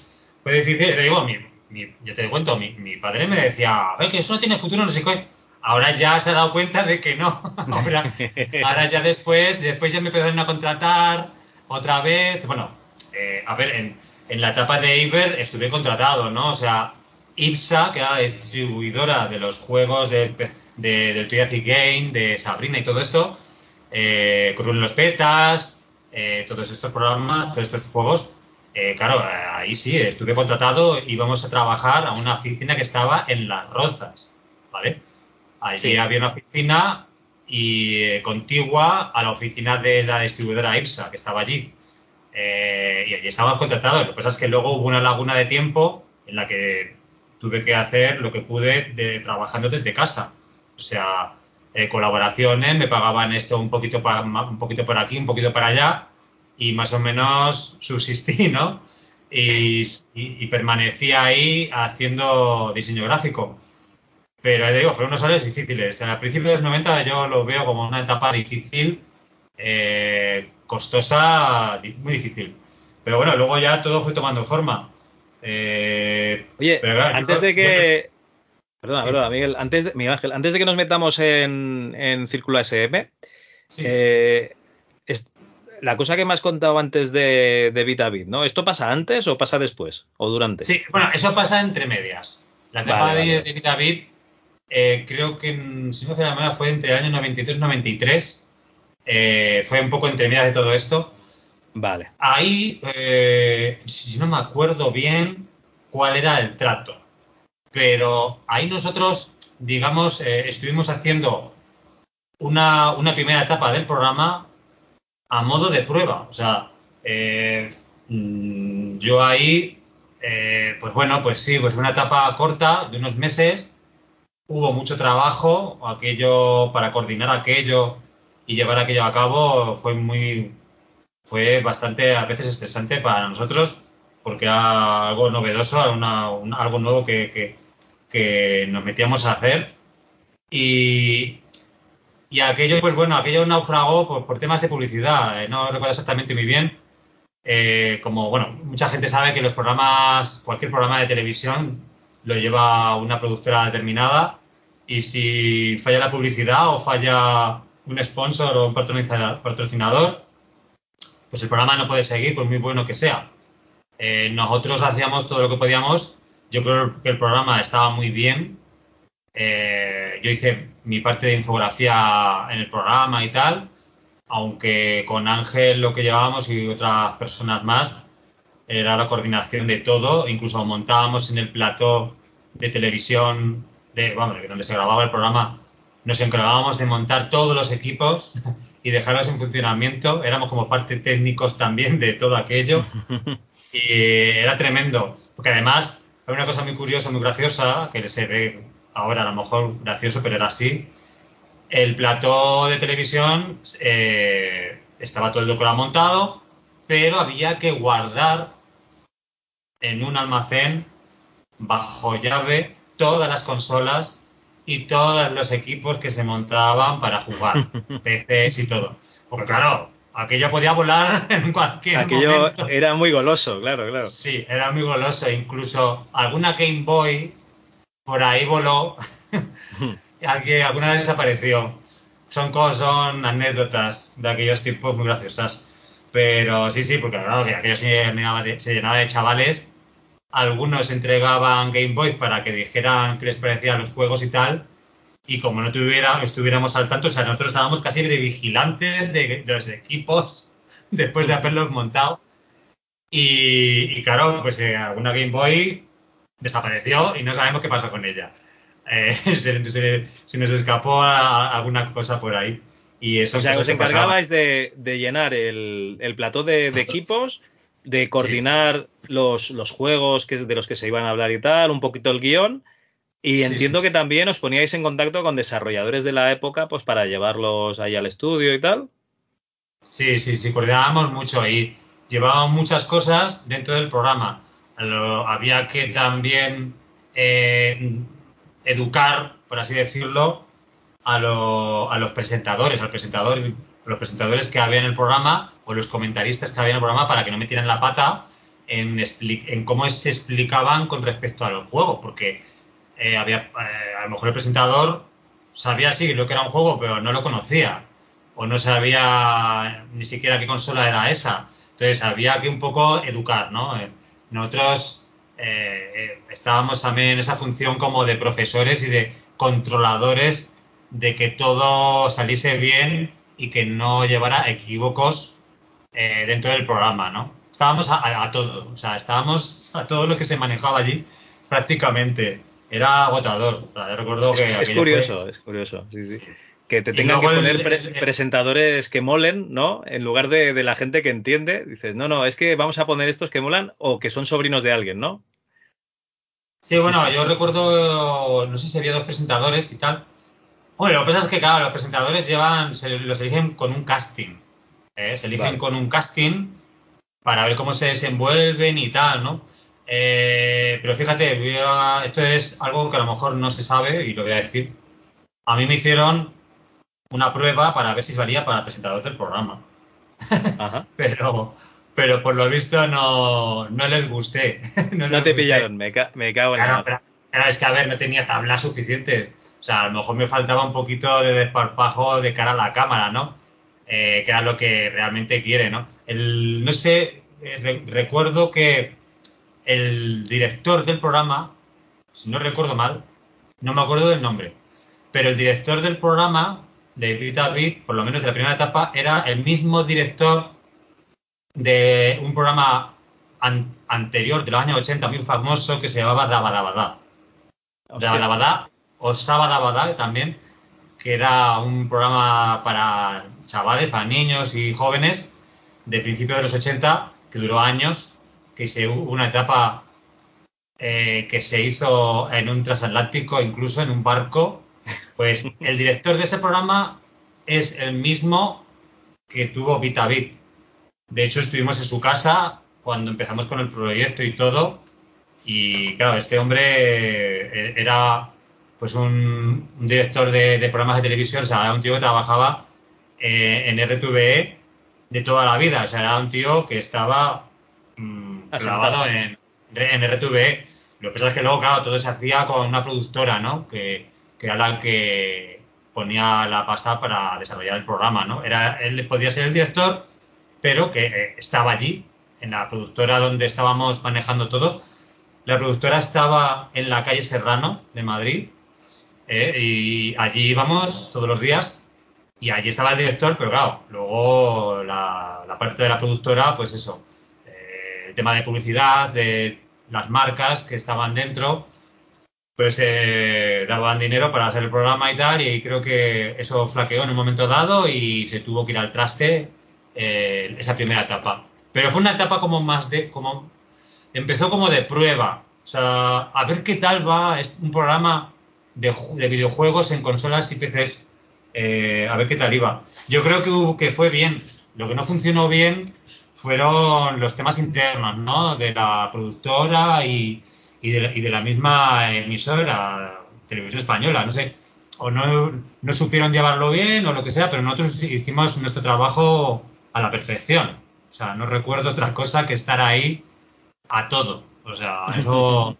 Pero sí, fue el año, entre el año 92 y 93 más bien, Vale. cuando se hizo esto y fue unos cuantos meses, entre medias de toda de estos principios de los 90 que fueron, para, bajo mi punto de vista, bastante bastante montaña rusa. Oye, y entonces, si miramos algún bit a bit de estos primeros, igual estáis entre, entre los chavales evitando que se lleven las Game Boys y tal, igual os vemos ahí de seguratas entre medias o qué. No, no sé si se nos llegó a ver en algún momento, pero no, estábamos detrás de las cámaras, estábamos ahí. Vale, vale. Nos tragábamos toda la grabación del programa eh, entera, o sea, era eso, y le digo, o sea, llegábamos, lo primero que hacíamos era montar, sacar del almacén, que estaban bajo llave todos los equipos. Los montábamos, dejaban entrar a todo el público y a toda la gente y tal, y a las tantas de la noche que acababa de hacerse, de grabarse, otra vez a guardar los equipos al almacén bajo llave. Así. Pero nosotros ahí a- hasta el final, o sea, ahí todo el tiempo. Pero sí, me hicieron, un, me hicieron un, un casting de para, para, para dirigir el programa, para ser el presentador del programa, pero yo te digo, no, no pudo ser. Es que en aquella época, en el año 92-93, yo empecé, mira, no tiene nada que ver con esto, pero lo digo porque es que realmente lo hice. Como no tenía, no tenía un trabajo realmente serio y tal, para en el- en el plano del diseño gráfico y todo esto, como no me llegaba nada sólido hasta el año 95, pues en esos años también tuve una etapa, aparte de esto, que me dediqué a modelo de publicidad. O sea, yo fui, Hostia. modelo fotográfico, sí, me dediqué a, a la pasarela, así, y entonces pues ahí tuve, tuve esa etapa, entonces me hicieron este, este, este casting para presentar Bit porque yo ya dije que hacía cosas de modelo. Pero claro, una cosa es mm, hacer pasarela, hacer una sesión fotográfica como yo hacía en aquellos tiempos, y otra cosa es ponerte delante de una cámara y saber desenvolverte. O sea, había que tener unas tablas, había que trabajarse eso. Yo ensayé y todo, pero no pudo ser. No, entonces, por eso me hicieron ese casting, porque yo ya hacía castings de modelo. Ya Vale, hacía- vale, vale. Entonces, Bueno, claro, es lo que- ¿qué- es lo que qué cosas? ¿Eh? Sí, diferente, sí. es diferente simplemente la, la imagen, ¿no? El posado que, que no tener que hablar a la vez, claro, claro. Sí, sí, sí, entonces yo por otro lado, claro, me buscaba la vida como podía, hice cursos y tal, pero hice cosas de modelo que sí que me pagaron, eh, pues eso, pues de forma legal también, claro, porque yo llegué a estar hasta varias veces en, en algunas televisiones desfilando, haciendo desfiles en programas de televisión y eso fue contrato por un día. O sea, yo tengo en mi vida laboral eh, pequeñas cosas de haber hecho de modelo de por un día o por varios días, ¿no? También anuncios de publicidad, recuerdo uno que hice de, de un coche de Ford y tal. O sea, hice, hice varias cosas. Entonces, claro, en- entre tanto que arrancaba mi etapa ya seria de diseño gráfico, y tuve que dedicarme a otras cosas completamente diferentes, para las que servía más o menos. Pero sí que lo de presentar, me hubiera gustado ser presentador del programa de Vitavit. Yo creo que habría, mm, habría podido hacerlo. O sea, creo que podía haberlo hecho bien. No habría sido a lo mejor eh, con ese toque que tenía el presentador que cogieron, que era Guillem yo lo veía yo lo veía un poquito redicho. O sea yo creo que algo como al- alguien como yo que, que- que iba no sé con más humildad no y, y más campechano habría quedado mejor porque hay veces que una cosa demasiado preparada no Eh, resulta más chocante y llegas más de una manera más sencilla yo creo que me, yo creo que me había podido había podido, me habría podido desenvolver bien como presentador de Vitavit pero bueno fue una cosa que se quedó ahí ¿Qué íbamos a hacer? No, había tres presentadores, una chica, ahora no recuerdo el nombre, Guillem Caballé y el Sí. sobrino del director, si no me equivoco. Pues bueno, pues Sí. por el sobrino del director te podían haber puesto sin problemas, ¿eh? ya te digo yo.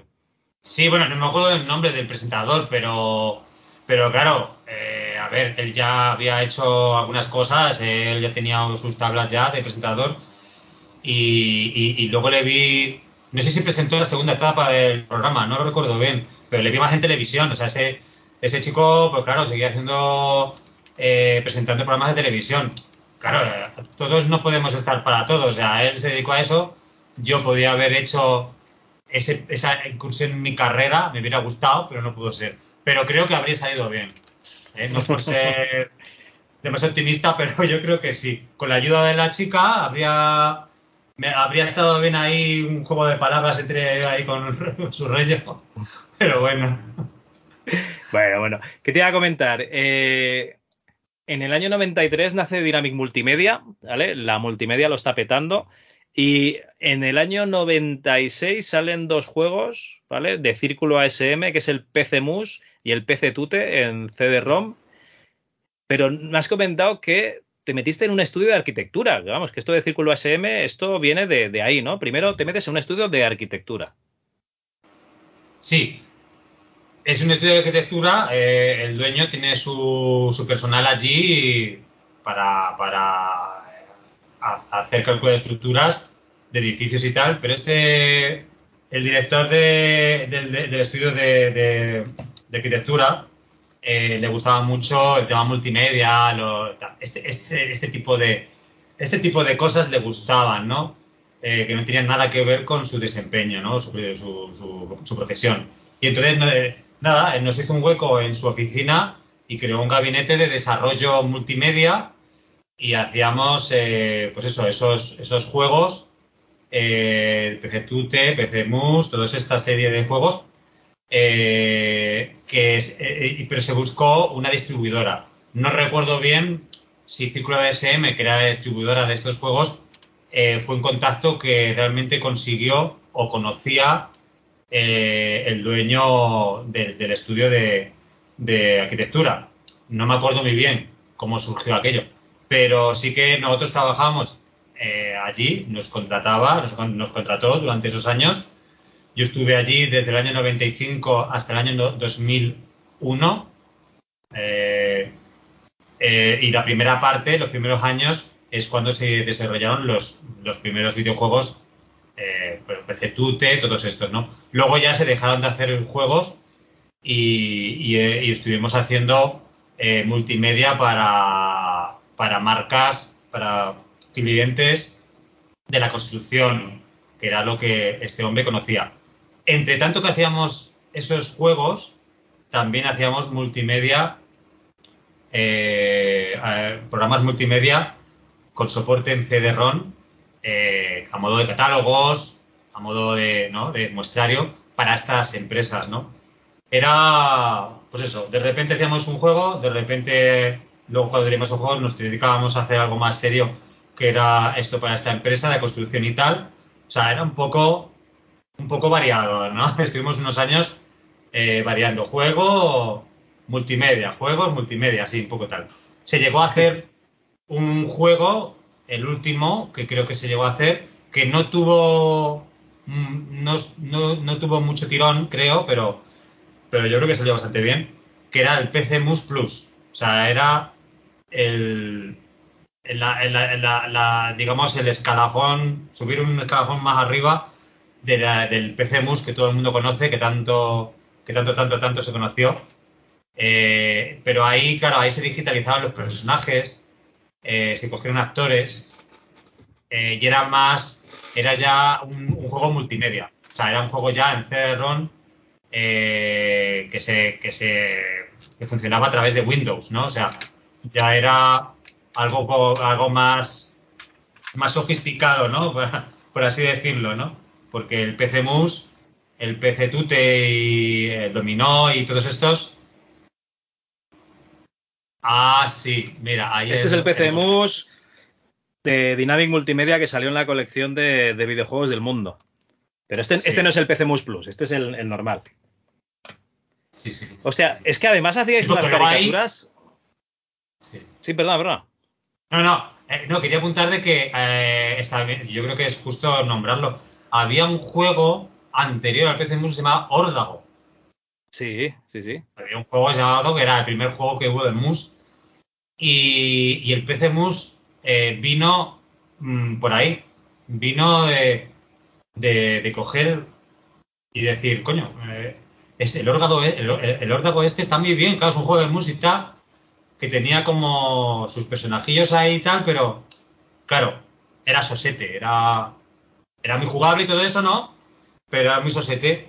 Y entonces lo que hicimos fue darle ese plus, ¿no? De humor, de efecto, de todo, ¿no? De, gráficos en plan Mortadelo y Filemón, en plan Ibáñez, ¿no? O sea, entonces eh, eh, intentamos hacer de, de aquel órdago primitivo, de aquel juego primitivo que todo, que mucha gente conocía, no todo el mundo, ¿eh? Pero nosotros sí, de hacer de eso algo grande. Digo, joder, hay que, hay que coger el juego del mus y darle y darle lo que se merece, ¿no? Un pedazo de juego, ¿no? Pero tampoco con unas miras demasiado sofisticadas, o sea, ya sabéis cómo es, es un juego bastante sencillo, con unos gráficos mm, tampoco demasiado trabajados, pero sí en plan cómico, ¿no? Entonces, eh, al final esa conjunción de cosas salió lo que salió y, y yo creo que tuvo mucho éxito. La verdad es que me siento muy orgulloso de, de hacer un juego y, y os- y- y de verdad puedo asegurar que no teníamos para nada, para nada, eh, vamos, no, no teníamos ni idea de que fuera a llegar a ser tan, tan exitoso. O sea, nos quedamos sorprendidos de, jolín, qué fuerte, ¿no? Ya, ya era hora, ¿no? ya era hora, coño. Sí, sí, sí, pero viene, viene de, del órdago, viene de, de, de ese primer juego que, que había, que, estaba bien, pero que, yo creo que tanto Ángel como yo veíamos, sabíamos que, tenía, tendría una buena salida eh, un juego como el que terminamos desarrollando, ¿no? Y las, caricaturas, pues bueno, pues me tocó hacerlas a mí, lógicamente. Las caricaturas que dices, pues ahí intentamos pues hacer los personajes lo más graciosos posible y, y, bueno, y hacer del mus algo animado, divertido, eh, más de lo que es, ¿no?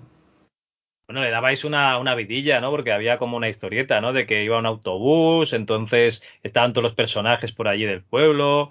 Y, y, bueno, vendíais una ahí a, intro. Chiqui- a Chiquito, ¿no? Y todos los. A ver, aquí tengo Sí. a Ana Obregón, a Jesús Gil, a Mario Conde, el Fraga, la Loles León, me parece que es. eh, la Carmen Sevilla con su ovejita. Este no sé quién es. Felipe González, o sea que tenéis aquí. Madre mía. Sí, bueno, eh, ahí, a ver, los eh, eran nombrados, eran nombrados por su nombre, no por su apellido, ¿no? O sea, enseguida cuando veías la caricatura sabes a, quién a quién se refería. Entonces, claro, porque por tema también, pues de derechos o lo que sea, ¿no? O sea, se hacía referencia a personajes que en ese momento pues eran muy conocidos y estaban, y estaban muy presentes en la televisión y tal, ¿no? Entonces, claro, eh, Roldán, Luis Roldán, ¿no? Entonces, bueno, pues eh, esos personajes que aparecían, pues claro, eh, era lo que en ese momento pensábamos que podría resultar que tenía más tirón y, y que podía resultar más gracioso, ponerles en esa situación, ¿no? Entonces era un poco eso, ¿no? Se elegían esos, esos personajes. Y el chiquito, pues claro, imagínate, el chiquito en aquella época era cuando más. Ah, Estaba a tope, estaba a tope. sí, sí, sí. Bueno, en total sacasteis cuatro juegos de, de juegos de mesa, el, el PC Mus, el PC Tute, ¿no? Seguís aquí con la fórmula de- del Tute ahora, el PC Póker y el PC Dominó. Estos serían los cuatro juegos que sacasteis, ¿no? Sí. Creo que el PC tengo otro Poker juego creo que aquí. fue el último. El último el PC Póker, vale, vale, vale. Tengo otro juego aquí que es el 3x8, pero entiendo que este no lo. de Círculo ASM también, pero entiendo que este no lo hicisteis vosotros, que era de, de preguntas y respuestas. No, eso no lo recuerdo. Eso no lo recuerdo. No. ASM, que es Asesores Sistemas Multimedia, por cierto. sí, no sé, ni me acuerdo. Pero sí, sí, sí, esa es tu verdad. A ver, a ver quién tenemos en el PC Póker.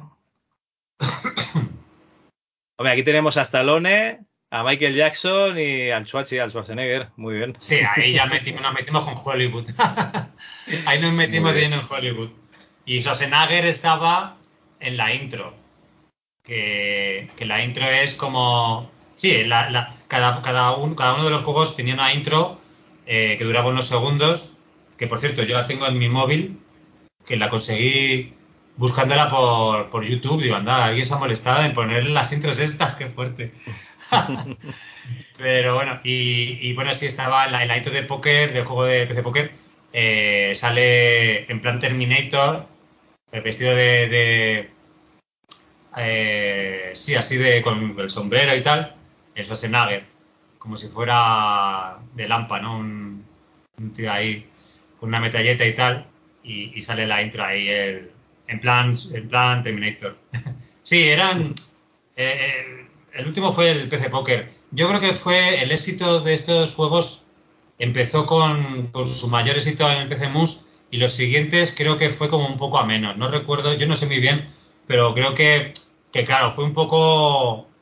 Eh, un poco mmm, sacar lo, algo muy parecido, utilizar la misma tónica para diferentes juegos pero creo que todo, vamos, que, se sabe plenamente que el que más éxito tuvo eh, y, y, sigue teniendo fue el PC Mus, ¿no? Entonces, los demás pues fueron, fueron, estaban bien, pero, pero la novedad fue la que tuvo más éxito.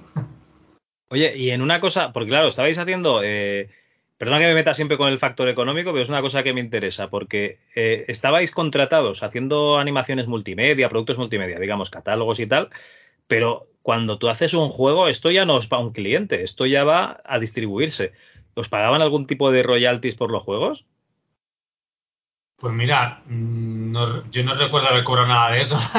Creo que todo o sea, eso se lo llevaría, se lo llevaría a SM, no sé. Yo vale, no recuerdo vale, haber cobrado más allá mi, de mi sueldo. Hostia, vale, vale. No, no, es que además es el PC Mus que se vendió, vamos, muchísimo. Pues, pues eso, ¿no? Qué, qué curioso. Vale, vale, vale.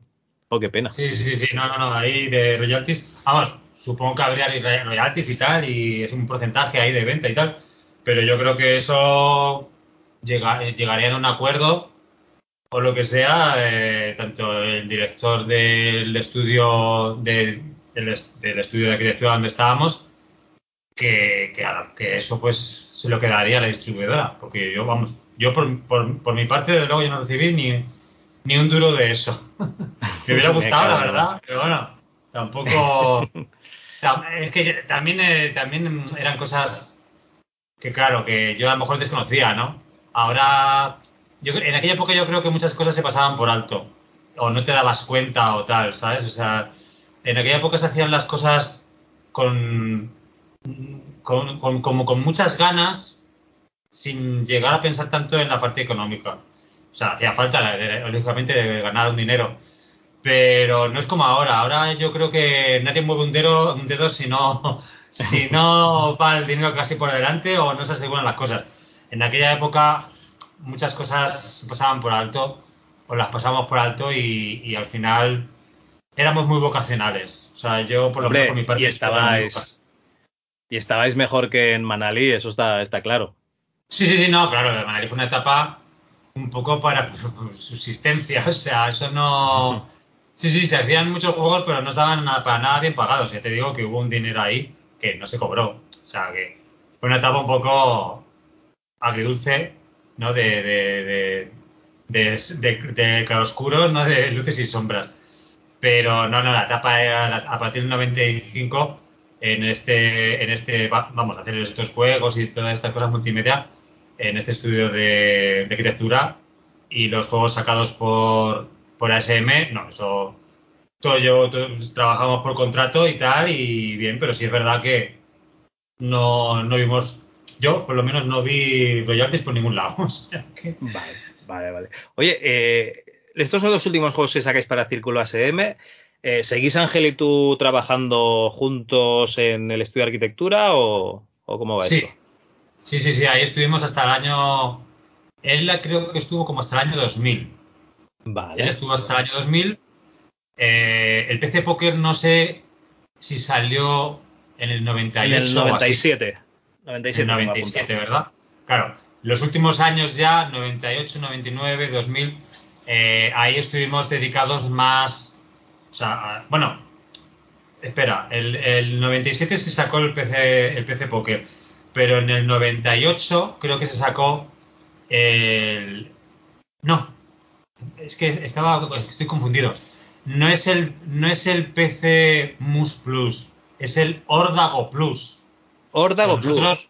amigo. Claro, o sea, el juego que realmente eh, eh sacamos eh, en plan multimedia fue el Ordago Plus. O sea, no sacamos, digamos, la, la segunda parte o el, o el sucesor del, del, del PC Mus.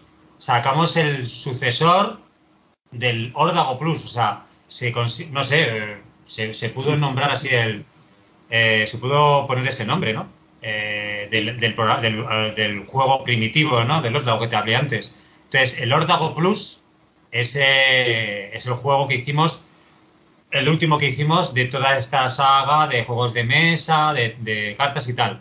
Y se hizo con, actores de verdad, vestidos, eh, digitalizados después, para llevarlos al ordenador. Y, se, se, intentó dar una gracia y un, y un rollo así gracioso, igual que se le dio a, al PC Mus, pero de otra manera. Mm, unos gráficos más realistas y de otra manera. Pero ese se llamaba el Ordago Plus. Y eso se hizo en el año 98 porque se hizo después del PC Poker. Y del año 99-2000, hasta que se fue Ángel de la de la de aquí, de esta empresa, de, este estudio, eh, pues estuvimos haciendo más que nada eh, juegos, o sea, programas multimedia eh, en soporte de, de CD-ROOM para, para empresas de, de, la construcción y empresas varias, ¿no? Entre ellas Aenor, que se dedicaba a se dedica a sacar, como todo el mundo sabe, las norma, la normativa, prácticamente de todo. Pues sacábamos catálogos de normativa de ellos en CD-RUN y le, vamos, le, estábamos haciendo la conversión de, de, de toda su normativa a, multimedia. Entonces, todas esas cosas así más serias, no tienen nada que ver con el mundo del videojuego, es lo que estuvimos haciendo esos últimos años.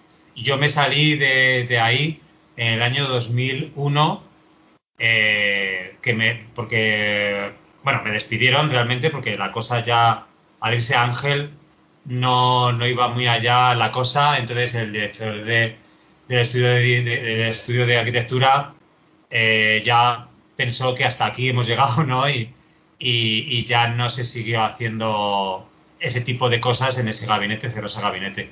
Y yo de ahí ya pasé a, a trabajar a una, a una agencia de publicidad para hacer diseño gráfico y todo ese tipo ya de diseño que todo el mundo sabe que está destinado a publicidad y todo eso. Entonces, hasta ahí, hasta ahí te puedo decir de, de la etapa de los videojuegos. Oye, y la gente no lo está viendo, pero yo estoy viendo aquí uno, dos, tres, cuatro, cinco teclados. Yo no sé llamarlo sintetizadores, teclados. Tienes ahí una, una mesa para conectarlos todos. Eh, cinco, seis, seis, perdona, que me estabas ocultando uno con la silla. Aquí a este, aquí a este lado hay tres, dos más pequeños, este grande. Vale. Aquí hay dos detrás de mí. Y aunque hay un módulo encima que es pequeñito, pero es otro sintetizador y aquí hay otros dos teclados también. Ah, claro, yo me esperaba aquí un estudio de pintura, ¿no? Pues que tuvieses ahí tu cuadro, estuvieses con las, con las acuarelas o con los acrílicos y me veo todos estos teclados. Digo, ¿qué ha pasado aquí, tío? ¿Te has cambiado de, de profesión ahora o qué? Sí, no, mira, eh, esto todo empezó a, a, mediados de los 90, eh, también, en el año 97 o así, 96-97, me compré un teclado musical y como en todo, que yo soy auto, uh, vamos, um, todo, me lo, todo lo saco de, de mí mismo, ¿no? Soy un... Juan Palomo. Sí, sí, sí, lo sí, sí, yo me lo como. Soy un polifacético en todo y, o sea, soy polifacético y, y, y en todo he sido, eh, he intentado, digamos, sacar partido de, creatividad en todos los campos que he podido con las herramientas que he llegado a alcanzar, ¿no? tengo un ordenador eh, donde puedo hacer gráficos, lo he hecho. Eh, tengo una cámara de hacer fotografías. También he hecho lo, lo que he podido con, con, la fotografía, en el campo fotográfico. Tengo un teclado musical, pues también voy a sacar partido creativo de eso. O sea, todas las herramientas creativas que he podido llegar a alcanzar a tener, las he intentado utilizar y sacar partido, ¿no? Entonces, bueno, pues, pues ha, ha sido una fiebre esto de la música, eso sí. Me compré un teclado, luego he ido, he ido comprándome más de pequeñito me gustaba, me llamaba mucho la atención la, los teclados con botones, los teclados, los pianos, los teclados con botones encima. Yo no sabía que eso era un sintetizador. Eh, pero claro, luego con el tiempo me fui dando cuenta. Y, y claro, eh, mi condición de autodidacta en todos los campos creativos, pues me llevó a comprarme un, un, teclado, un teclado musical. Llegando a casa, mi padre me dice, ¿pero dónde vas con ese teclado? Si tú no tienes ni clases de solfeo, ni eres pianista, ni nada. Yo tú déjame, que yo aquí me apaño y, y empiezo. Entonces, yo tengo mi, propio, mi propia técnica eh, para tocar todo. Eh, eso sí, me ayuda mucho la tecnología que tiene que hay integrada en todos estos aparatos. Pero yo creo que cualquier autodidacta, hay muchos, yo he conocido unos cuantos ya, eh, autodidactas en el campo musical estos equipos pues ayudan bastante, ¿no? O sea, de ellos sale un, un, sonido de piano, pero sale miles de tipos de sonidos, eh, uno solo o varios al mismo tiempo, y todo, conjugar todo eso, programar todo eso, es un mundo. Eh, y para eso no hace falta ir a clases de solfeo ni ir a clases de piano.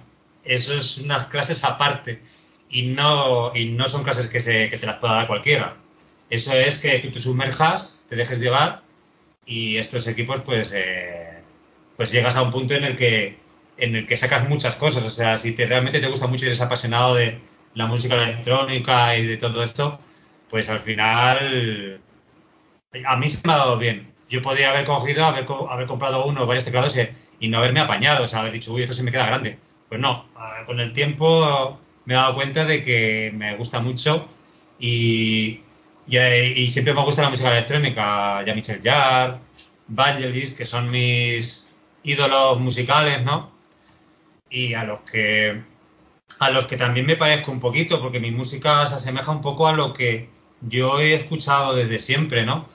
Tengo mi propio estilo, pero la gente que escucha mi música eh, me lo ha dicho de, uy, te pareces un poquito a este, te pareces un poquito al otro.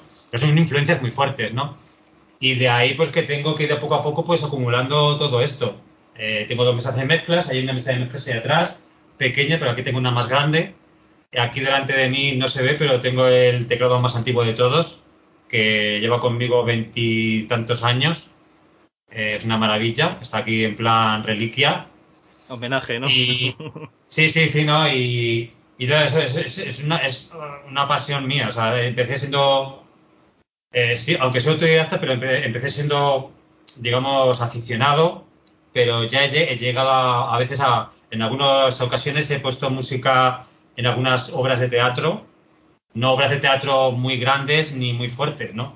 Obras de teatro independientes, más bien, ¿no? De, de talleres de teatro y teatros pequeños, eh, de, de obras de teatro eh, porque he tenido gente conocida que se ha, se ha, dedicado a mi hermana, a una de mis hermanas, fue actriz durante un tiempo de teatro, y entonces yo me he ido sumergiendo un poquito también eh, en ese aspecto, ¿no? De poner como música ambiental, eh, banda sonora, un poco, ¿sabes? Un poco en, en, ese plan. Y tengo en YouTube, tengo un canal eh, en el que he puesto música mía acompañada de, de vídeo musical eh, de parte visual. La parte visual, aunque la he hecho yo, no es. Son, son vídeos e imágenes que cojo de por ahí y las mezclo, ¿no? Para, para, que sea más atractiva la escucha, ¿no? Eh, pero lo realmente valioso es la música, ¿no? Que, que hago. Eh, vale. También hay un portal que se llama Hispasonic, que lleva más de 20 años este portal, si no me equivoco, y llevo ahí como 15 años o no sé cuántos años ya. Eh, también tengo mi música ahí, es un portal, una, un portal que tiene su, su, red social ahí, de músicos y tal. Y ahí también pues colaboro mucho y comento mucho y tengo mi música puesta en, en mi perfil para que la gente la escuche, la comente y tal. Y bueno, ahí, va- ahí me han llegado algunos por ahí, me ha llegado a decir que, de que soy una especie como de evangelist español, porque mi música, hay canciones mías que se parecen mucho y es que es verdad, que se parecen mucho porque es mi ídolo, ¿no? Y vamos, te lo cuento esto porque ahora no te puedo enseñar música mía así de repente, pero para que te hagas una idea, mis melodías y mi música y todo esto, que esto es instrumental, yo no pongo voz, no soy cantante, hasta podríamos llegar, pero, pero la, la música que hago es, es así, es, es instrumental toda, con cierta parte melódica bastante marcada y la parte melódica es muy marcada, digamos como... Es un, es un- por eso se parece un poco a Vangelis. Si sabes es que, bueno, Vangelis lo conocerás, ¿no? Sí, sí. que hizo Caras de Fuego. Bueno, pues las melodías de Vangelis, que son unas melodías muy marcadas y muy pegadizas, pues yo tiendo a eso. O sea, no es que haga música así abstracta y tal, que la puedo hacer, porque con esto se puede hacer un montón de música extraña, ruidos extraños y sonoridades muy como de otro planeta, ¿no? Pero yo intento meter eh, una melodía, algo que trascienda, ¿no? Una composición realmente trabajada. Pero lo saco, lo he logrado todo de forma autodidacta. O sea, yo a veces que me quedo impresionado también, digo, joder, ¿cómo he logrado hacer esto? No lo entiendo. Pero lo de los gráficos igual. Los gráficos eh, que hacía en aquella época, igual. Yo de mí mismo lo intenté sacar todo, saqué todo aquello.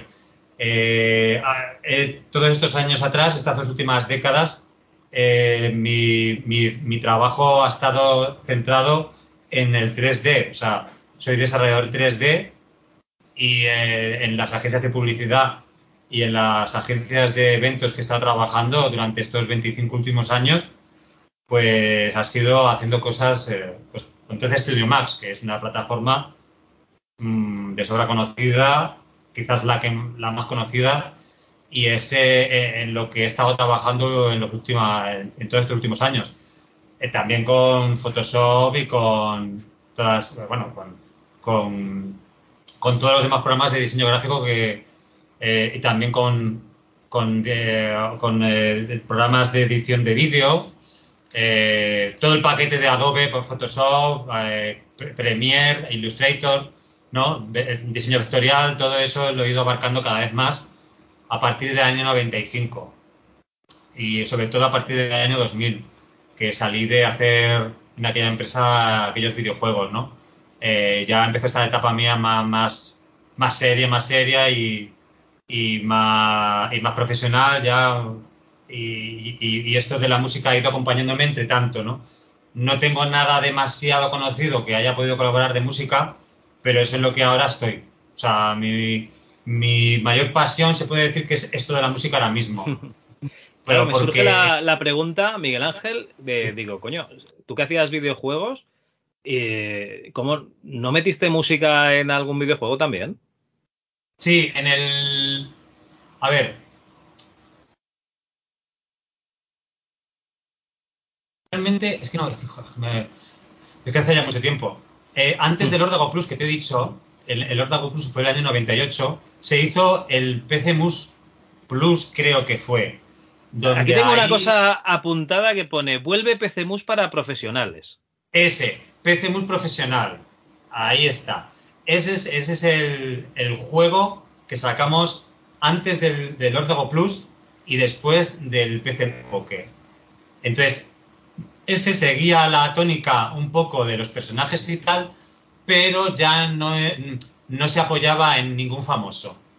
Eran personajes inventados y tal, como en plan más serio. Ya no iba en plan humor ni nada, era ya en plan vamos a jugar serios. Pero sí se trabajó más la parte gráfica y todo eso, y había, un, había una intro que era como que te introducías en un palacete para jugar al PC muy profesional, en plan que parecía que estaba apuntado para ricachones y gente de VIP, ¿no? Entonces, eh, esa intro, mm, hay una, una locución que es mi voz y la música que la acompaña es música que yo ya hice en aquellos tiempos, que es una música orquestal, como de violines, como una, una orquesta, como si fuera. Y esa música la hice yo. O sea, ahí empecé un poquito a poner cositas.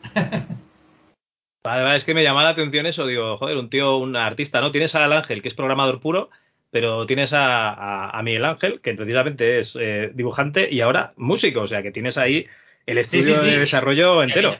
sí, sí, y aquella, aquella pequeña intro que tiene ese programa, el, el PC Mus Profesional, eh, fue la primera cosa de música que, saqué en algún sitio, y es que ya, eh, fue el año 87, o sea, es que es cuando empecé.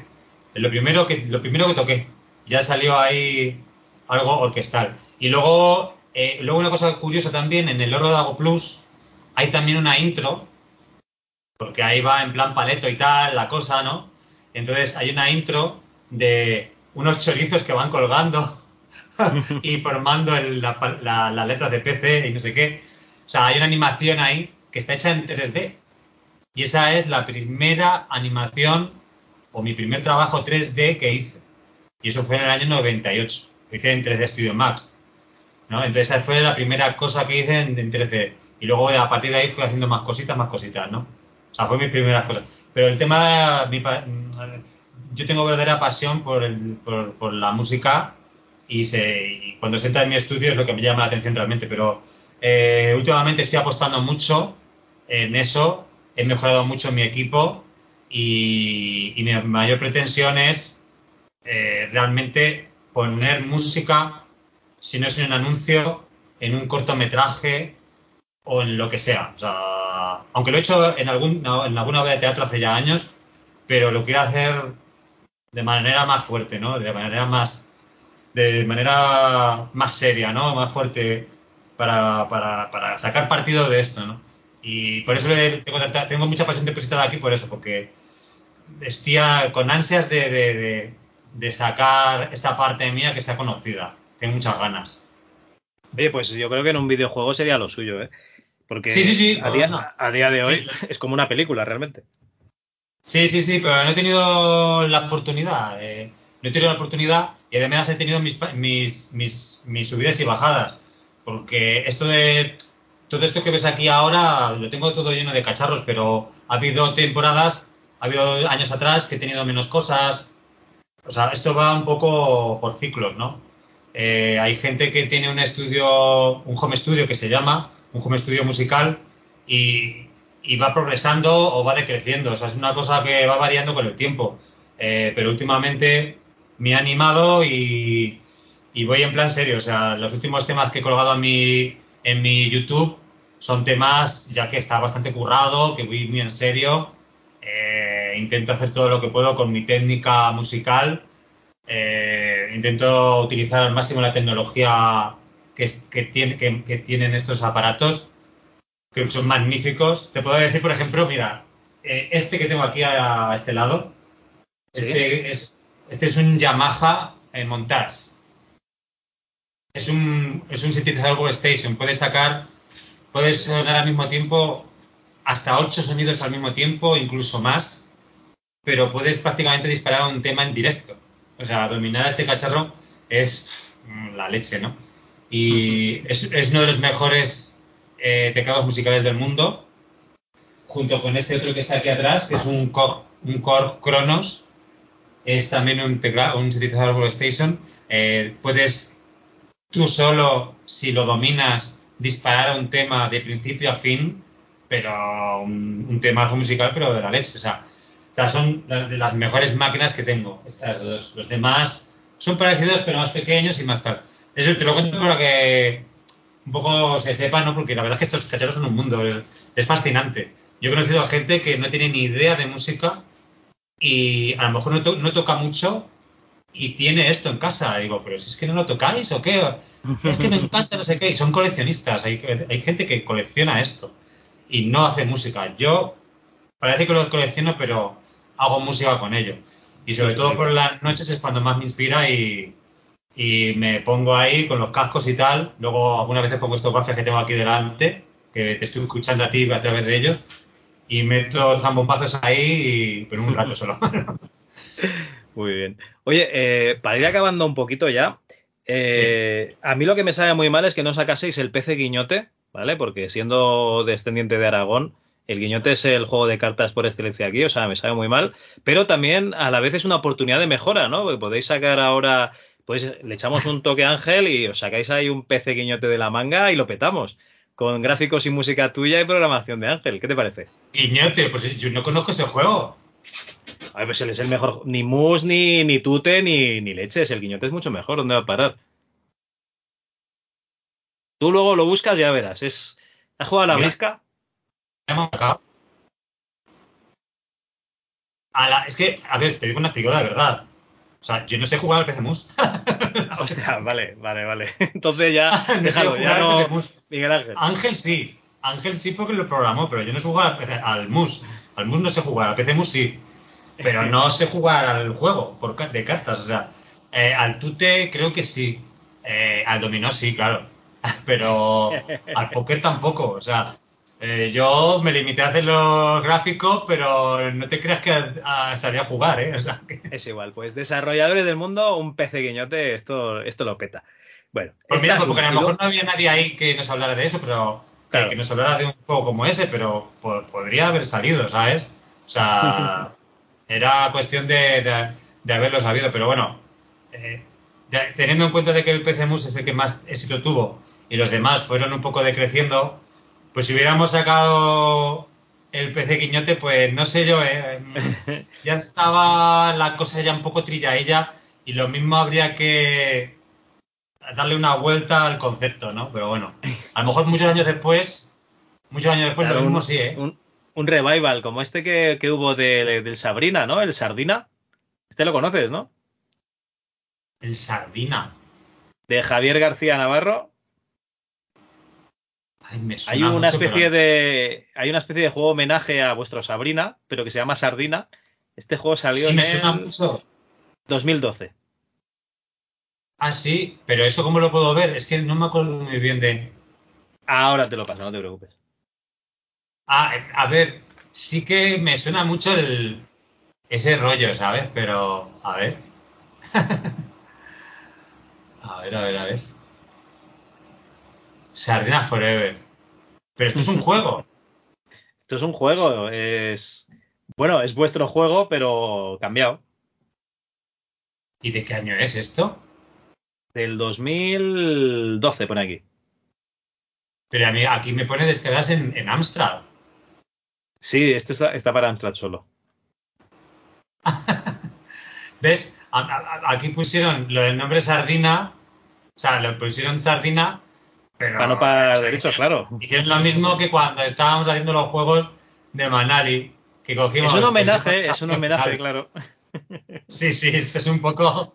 ¿Sabes? Porque si cogían Sabri- el nombre de Sabrina, lo mismo no. A mí me tenía problemas. Porque, porque, ojo, la eh, Sabrina todavía canta y todavía sale haciendo galas, ¿eh? Uy, Sabrina está espectacular. Está espectacular, sí, sí, sí, que la he visto yo por YouTube. Muy bien, sí, sí. Está mejor que, que- antes casi, o sea, mm, está in- increíble, vamos, para 50 Yo la sigo. Sí, sí, 55, tiene 10 años más que yo. y 5, sí, sí. Yo la sigo en Instagram porque por la calle queda feo, entonces la sigo solo por Instagram, que queda mejor. Ah, no, no, no, pero- oye, pero, pero- pero, ¿ves? Otra cosa, pues, porque no la cogen y la traen a, a un, a un programa de estos de, de fin de año. Yo estoy esperando Claro. a que... Mira, es una cosa de verdad, una cosa que, ya que llegamos a hablar de esto, no sé si tú opinas lo mismo. que, mm, es una cosa que critico yo mucho en la televisión actual. No hay programas buenos de música. Bueno, realmente no hay programas muy buenos en casi nada, o sea, la verdad, porque hay mucha telebasura, la verdad. eh, Sí. eh, en tiempos de en tiempos del bit a bit había mejores programas de televisión, por así decírtelo, ¿no? Pero es que ahora pues, yo- a mí me hace falta programas programas de muchas cosas, ¿no crees? Bueno, eh, lo que es musical, si te gustan los clásicos, ahora lo que van haciendo son, son documentales de, pues, eh, yo qué sé, de los héroes del silencio o de, ¿cómo se llaman estos? De oh, golpes bajos, no, no, no me acuerdo. Bueno, hay muchos documentales, hay películas de grupos, de, Sí. ¿cómo se llama el, el puff este del, de punk que hicieron en Estados Unidos? Que ahí salieron los Ramones y, y toda esta gente, el PGDP, PGDG. Bueno, hay, hay sí. películas, hay documentales y luego sí, no, y hay programas así que- de, de- de recopilar actuaciones antiguas también y todo eso. Sí, lo que te tienes que ir es de, de, la tele. O sea, te tienes que ir a YouTube o te tienes que ir a, productores que hacen claro, Claro, o sea, falta un tocata, falta música así, ¿no? Un tocata, un aplauso, es que no sé. Pero, ¿y qué pondrías? ¿Todo reggaetón? Si es que la música que es conocida a día de hoy es un desastre. Ya, ya lo sé, ya lo sé, sí. Bueno, habría que ponerlo, pero creo que hay más cosas ahí, ¿no?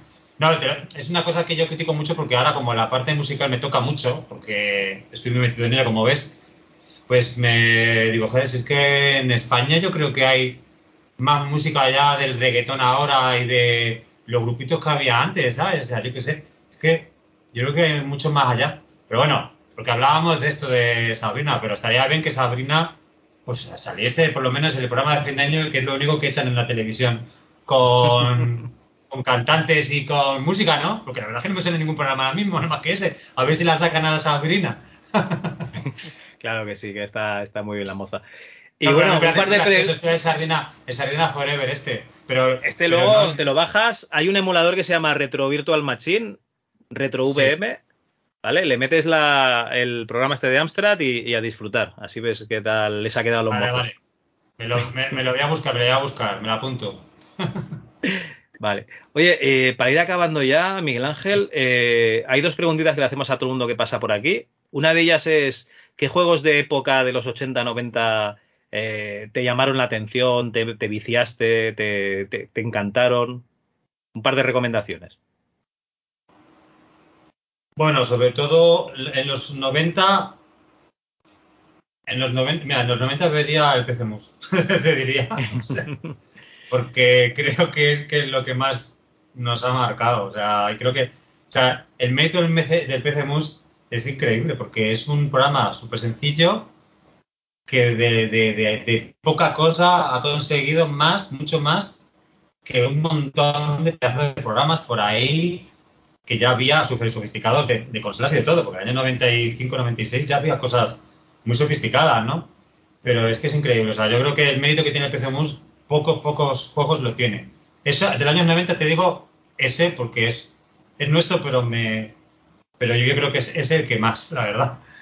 Y de los años 80, pues mira, hay un juego que quizás es el que se me quedó grabado a fuego y, no, tenía el juego original. Me lo dejaban para jugar, porque yo no lo tenía.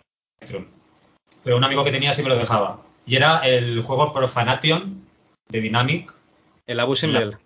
El Abusing Bell, sí. El Profanation Abusing Bell. Eh, ese juego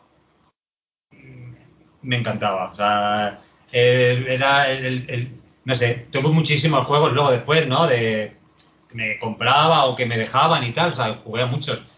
Pero ese cada vez que me lo dejaban, joder, era, era genial, me, encantaba porque la carga turbo que tenía. y luego además que, claro, como me gustaba mucho, incluso alguna vez intenté copiarlo.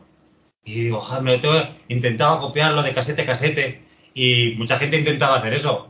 No lo lograba, o sea, nunca logré poder copiarlo para tenerlo. No tenía dinero para comprármelo.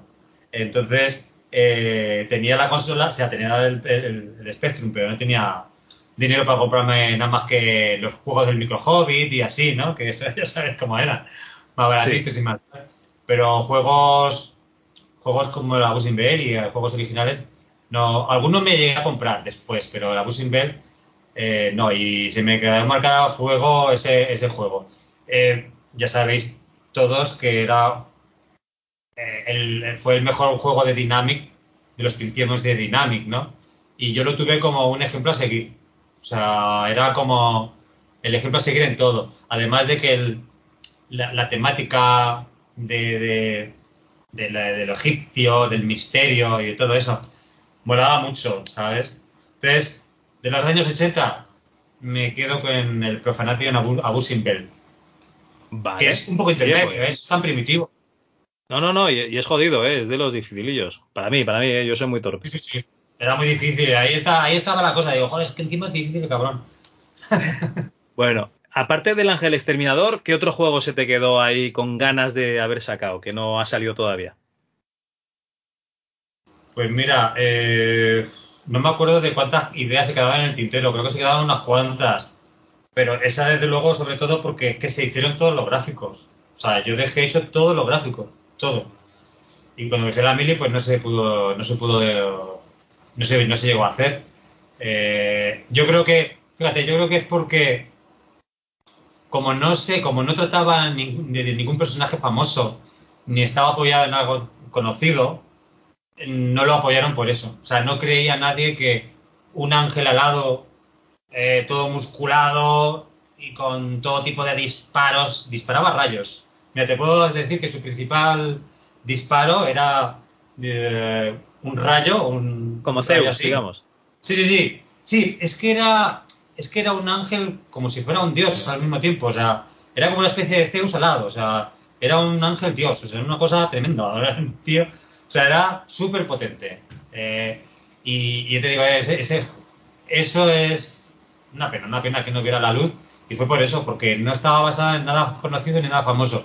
Sí, yo estoy seguro que esos gráficos se los, se los hubiera entregado eh, la dirección de, de, Ibersoft en ese momento. Se los hubiera entregado a Toposoft o los hubiera vendido a Dynamic o algo, estoy completamente seguro que habían sacado el juego programado por otro programador o lo que sea y seguro que había tenido éxito. A lo mejor no muchísimo éxito, pero yo creo que podía haber tenido un, buen pelotazo, ¿eh? porque era muy potente, es que estaba muy bien era muy poderoso y todo eso. Era un arcade mm, muy poderoso, muy poderoso, una pena. Pero mucha gente sabe que muchas cosas que, que, que incluso inventos y cosas que, se, que no han llegado a ver la luz, ¿sabes? Muchas cosas. Pues esta es una de esas. En mi carrera de, de gráficos, de diseñador gráfico, fue eso. Y, y algún, algún tema más hubo por ahí, pero no se llegó a desarrollar. Porque hablar, hablar, de desarrollo se hablaba muchas veces, ¿no? Podríamos hacer una cosa de esto, del otro y tal, pero no, no llegué a hacer nada.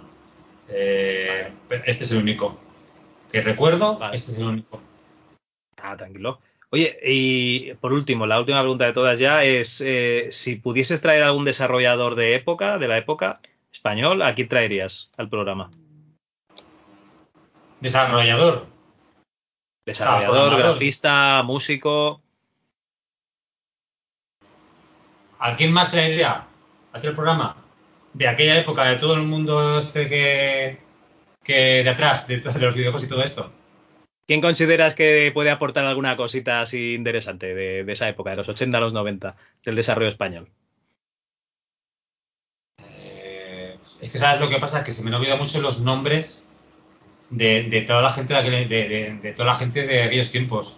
Porque es que, ¿sabes? O sea, de la gente que yo tenía más de cerca, no porque, claro, porque el que más tenía cerca era Ángel.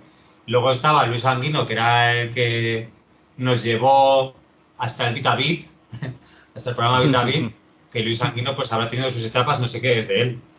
A lo mejor te diría Luis Sanguino, ¿sabes? Por saber un poco más de él, Pero bueno, Vale, oye, Luis pues... porque no se me ocurre otro nombre ahora mismo. Pues bueno, ya me has dado dos, me has dado Ángel y Luis, perfecto. Sí, porque Luis Sanguino a lo mejor, si él quiere, te puede, te puede decir cosas de entre hijos y de cosas más, ¿sabes? Con, Topo y Vitavit y tal. sí, a lo mejor te puede escarecer cosas que ni siquiera nosotros teníamos de ni, siquiera teníamos acceso nosotros, ¿sabes? Pues entonces nos dedicábamos a, hacer los juegos, pero, pero los jefes y los de arriba, pues los directores, vete a saber eh, hasta dónde llegaron, ¿sabes? Yo creo que yo creo que Luis Sanguino estaría bien. ¿sabes? Perfecto, oye, pues me lo apunto, muy bien. Vale, pues nada, Miguel Ángel, ha sido un placer tenerte aquí en el programa. Desde luego nos ha explicado un montón de cosas. Yo desconocía esta faceta tuya de la música. Vamos a poner el canal de YouTube en la entrada del programa para que la gente lo pueda disfrutar. Y te voy a pedir permiso para usar tu música para, para introducción del programa, de este programa. ¿Te parece bien? Sí, claro, claro. Si quieres, ahora te, en cuanto pueda, te hago un pequeño paréntesis y te mando por WhatsApp, te mando eh, un link de mi canal YouTube y de Hispasónicos y tal, para que veas un poco ahí mis cosas. ¿Vale? Perfecto. Pues y si, bueno, si te interesa algo de mi música o lo que sea, pues nada, aquí estoy. Y, y quieres una coletilla por ahí, un, una intro de lo que sea, pues me lo dices y nada, ya vamos hablando. Y nada, que sepas que por fin he estado en el programa, he estado aquí en MS2 Club, poniendo todo, todo, todo mi saber y todo mi recuerdo y mi pasión en, en esto que tanto nos gusta a, todos nosotros, a, ti, a, a, Javier Sancho y tanta gente que hay ahí detrás y que sigue todo, todo este mundo lleno de, vamos, de, de, de, joyas, porque es que son joyas para la posteridad y que realmente, aunque no lo parezca, son la base de todo lo que hay ahora. O sea, todo lo que hay ahora empezó así, de esa forma tan sencilla, tan primitiva, y ha terminado a, hasta, hasta lo que conocemos estos días. Y como el pasado siempre vuelve, ¿no? Pues mira, hasta este punto hemos llegado a recordar todas estas vivencias. Me, me alegro mucho de haber aportado todo lo que he podido. Mm, tenía ganas, la verdad, porque aunque lo he dejado pasar mucho tiempo por rollos y tal, pero me alegra mucho que haya llegado el momento de, de, de, de contar muchas cosas, anécdotas y todo. Así que nada, un saludo desde aquí, desde mi estudio, a Xavi, a, Javier, a, todos los que escuchen. Y, y espero que, que, nada, que, que, sigáis que sigáis a MS2, eh, a todas las entrevistas, que seguro que son, serán cada vez más interesantes. Y ahí está Javier Sancho que, que siga trayéndonos al personal y entrevistando y sacando más, más perlas y, y más entresijos de, de aquel, aquellos tiempos. Perfecto, muchas gracias Miguel Ángel. Vale, pues nada, bueno. gracias a ti encantado, ¿eh? Igualmente, cualquier cosa, ya sabes.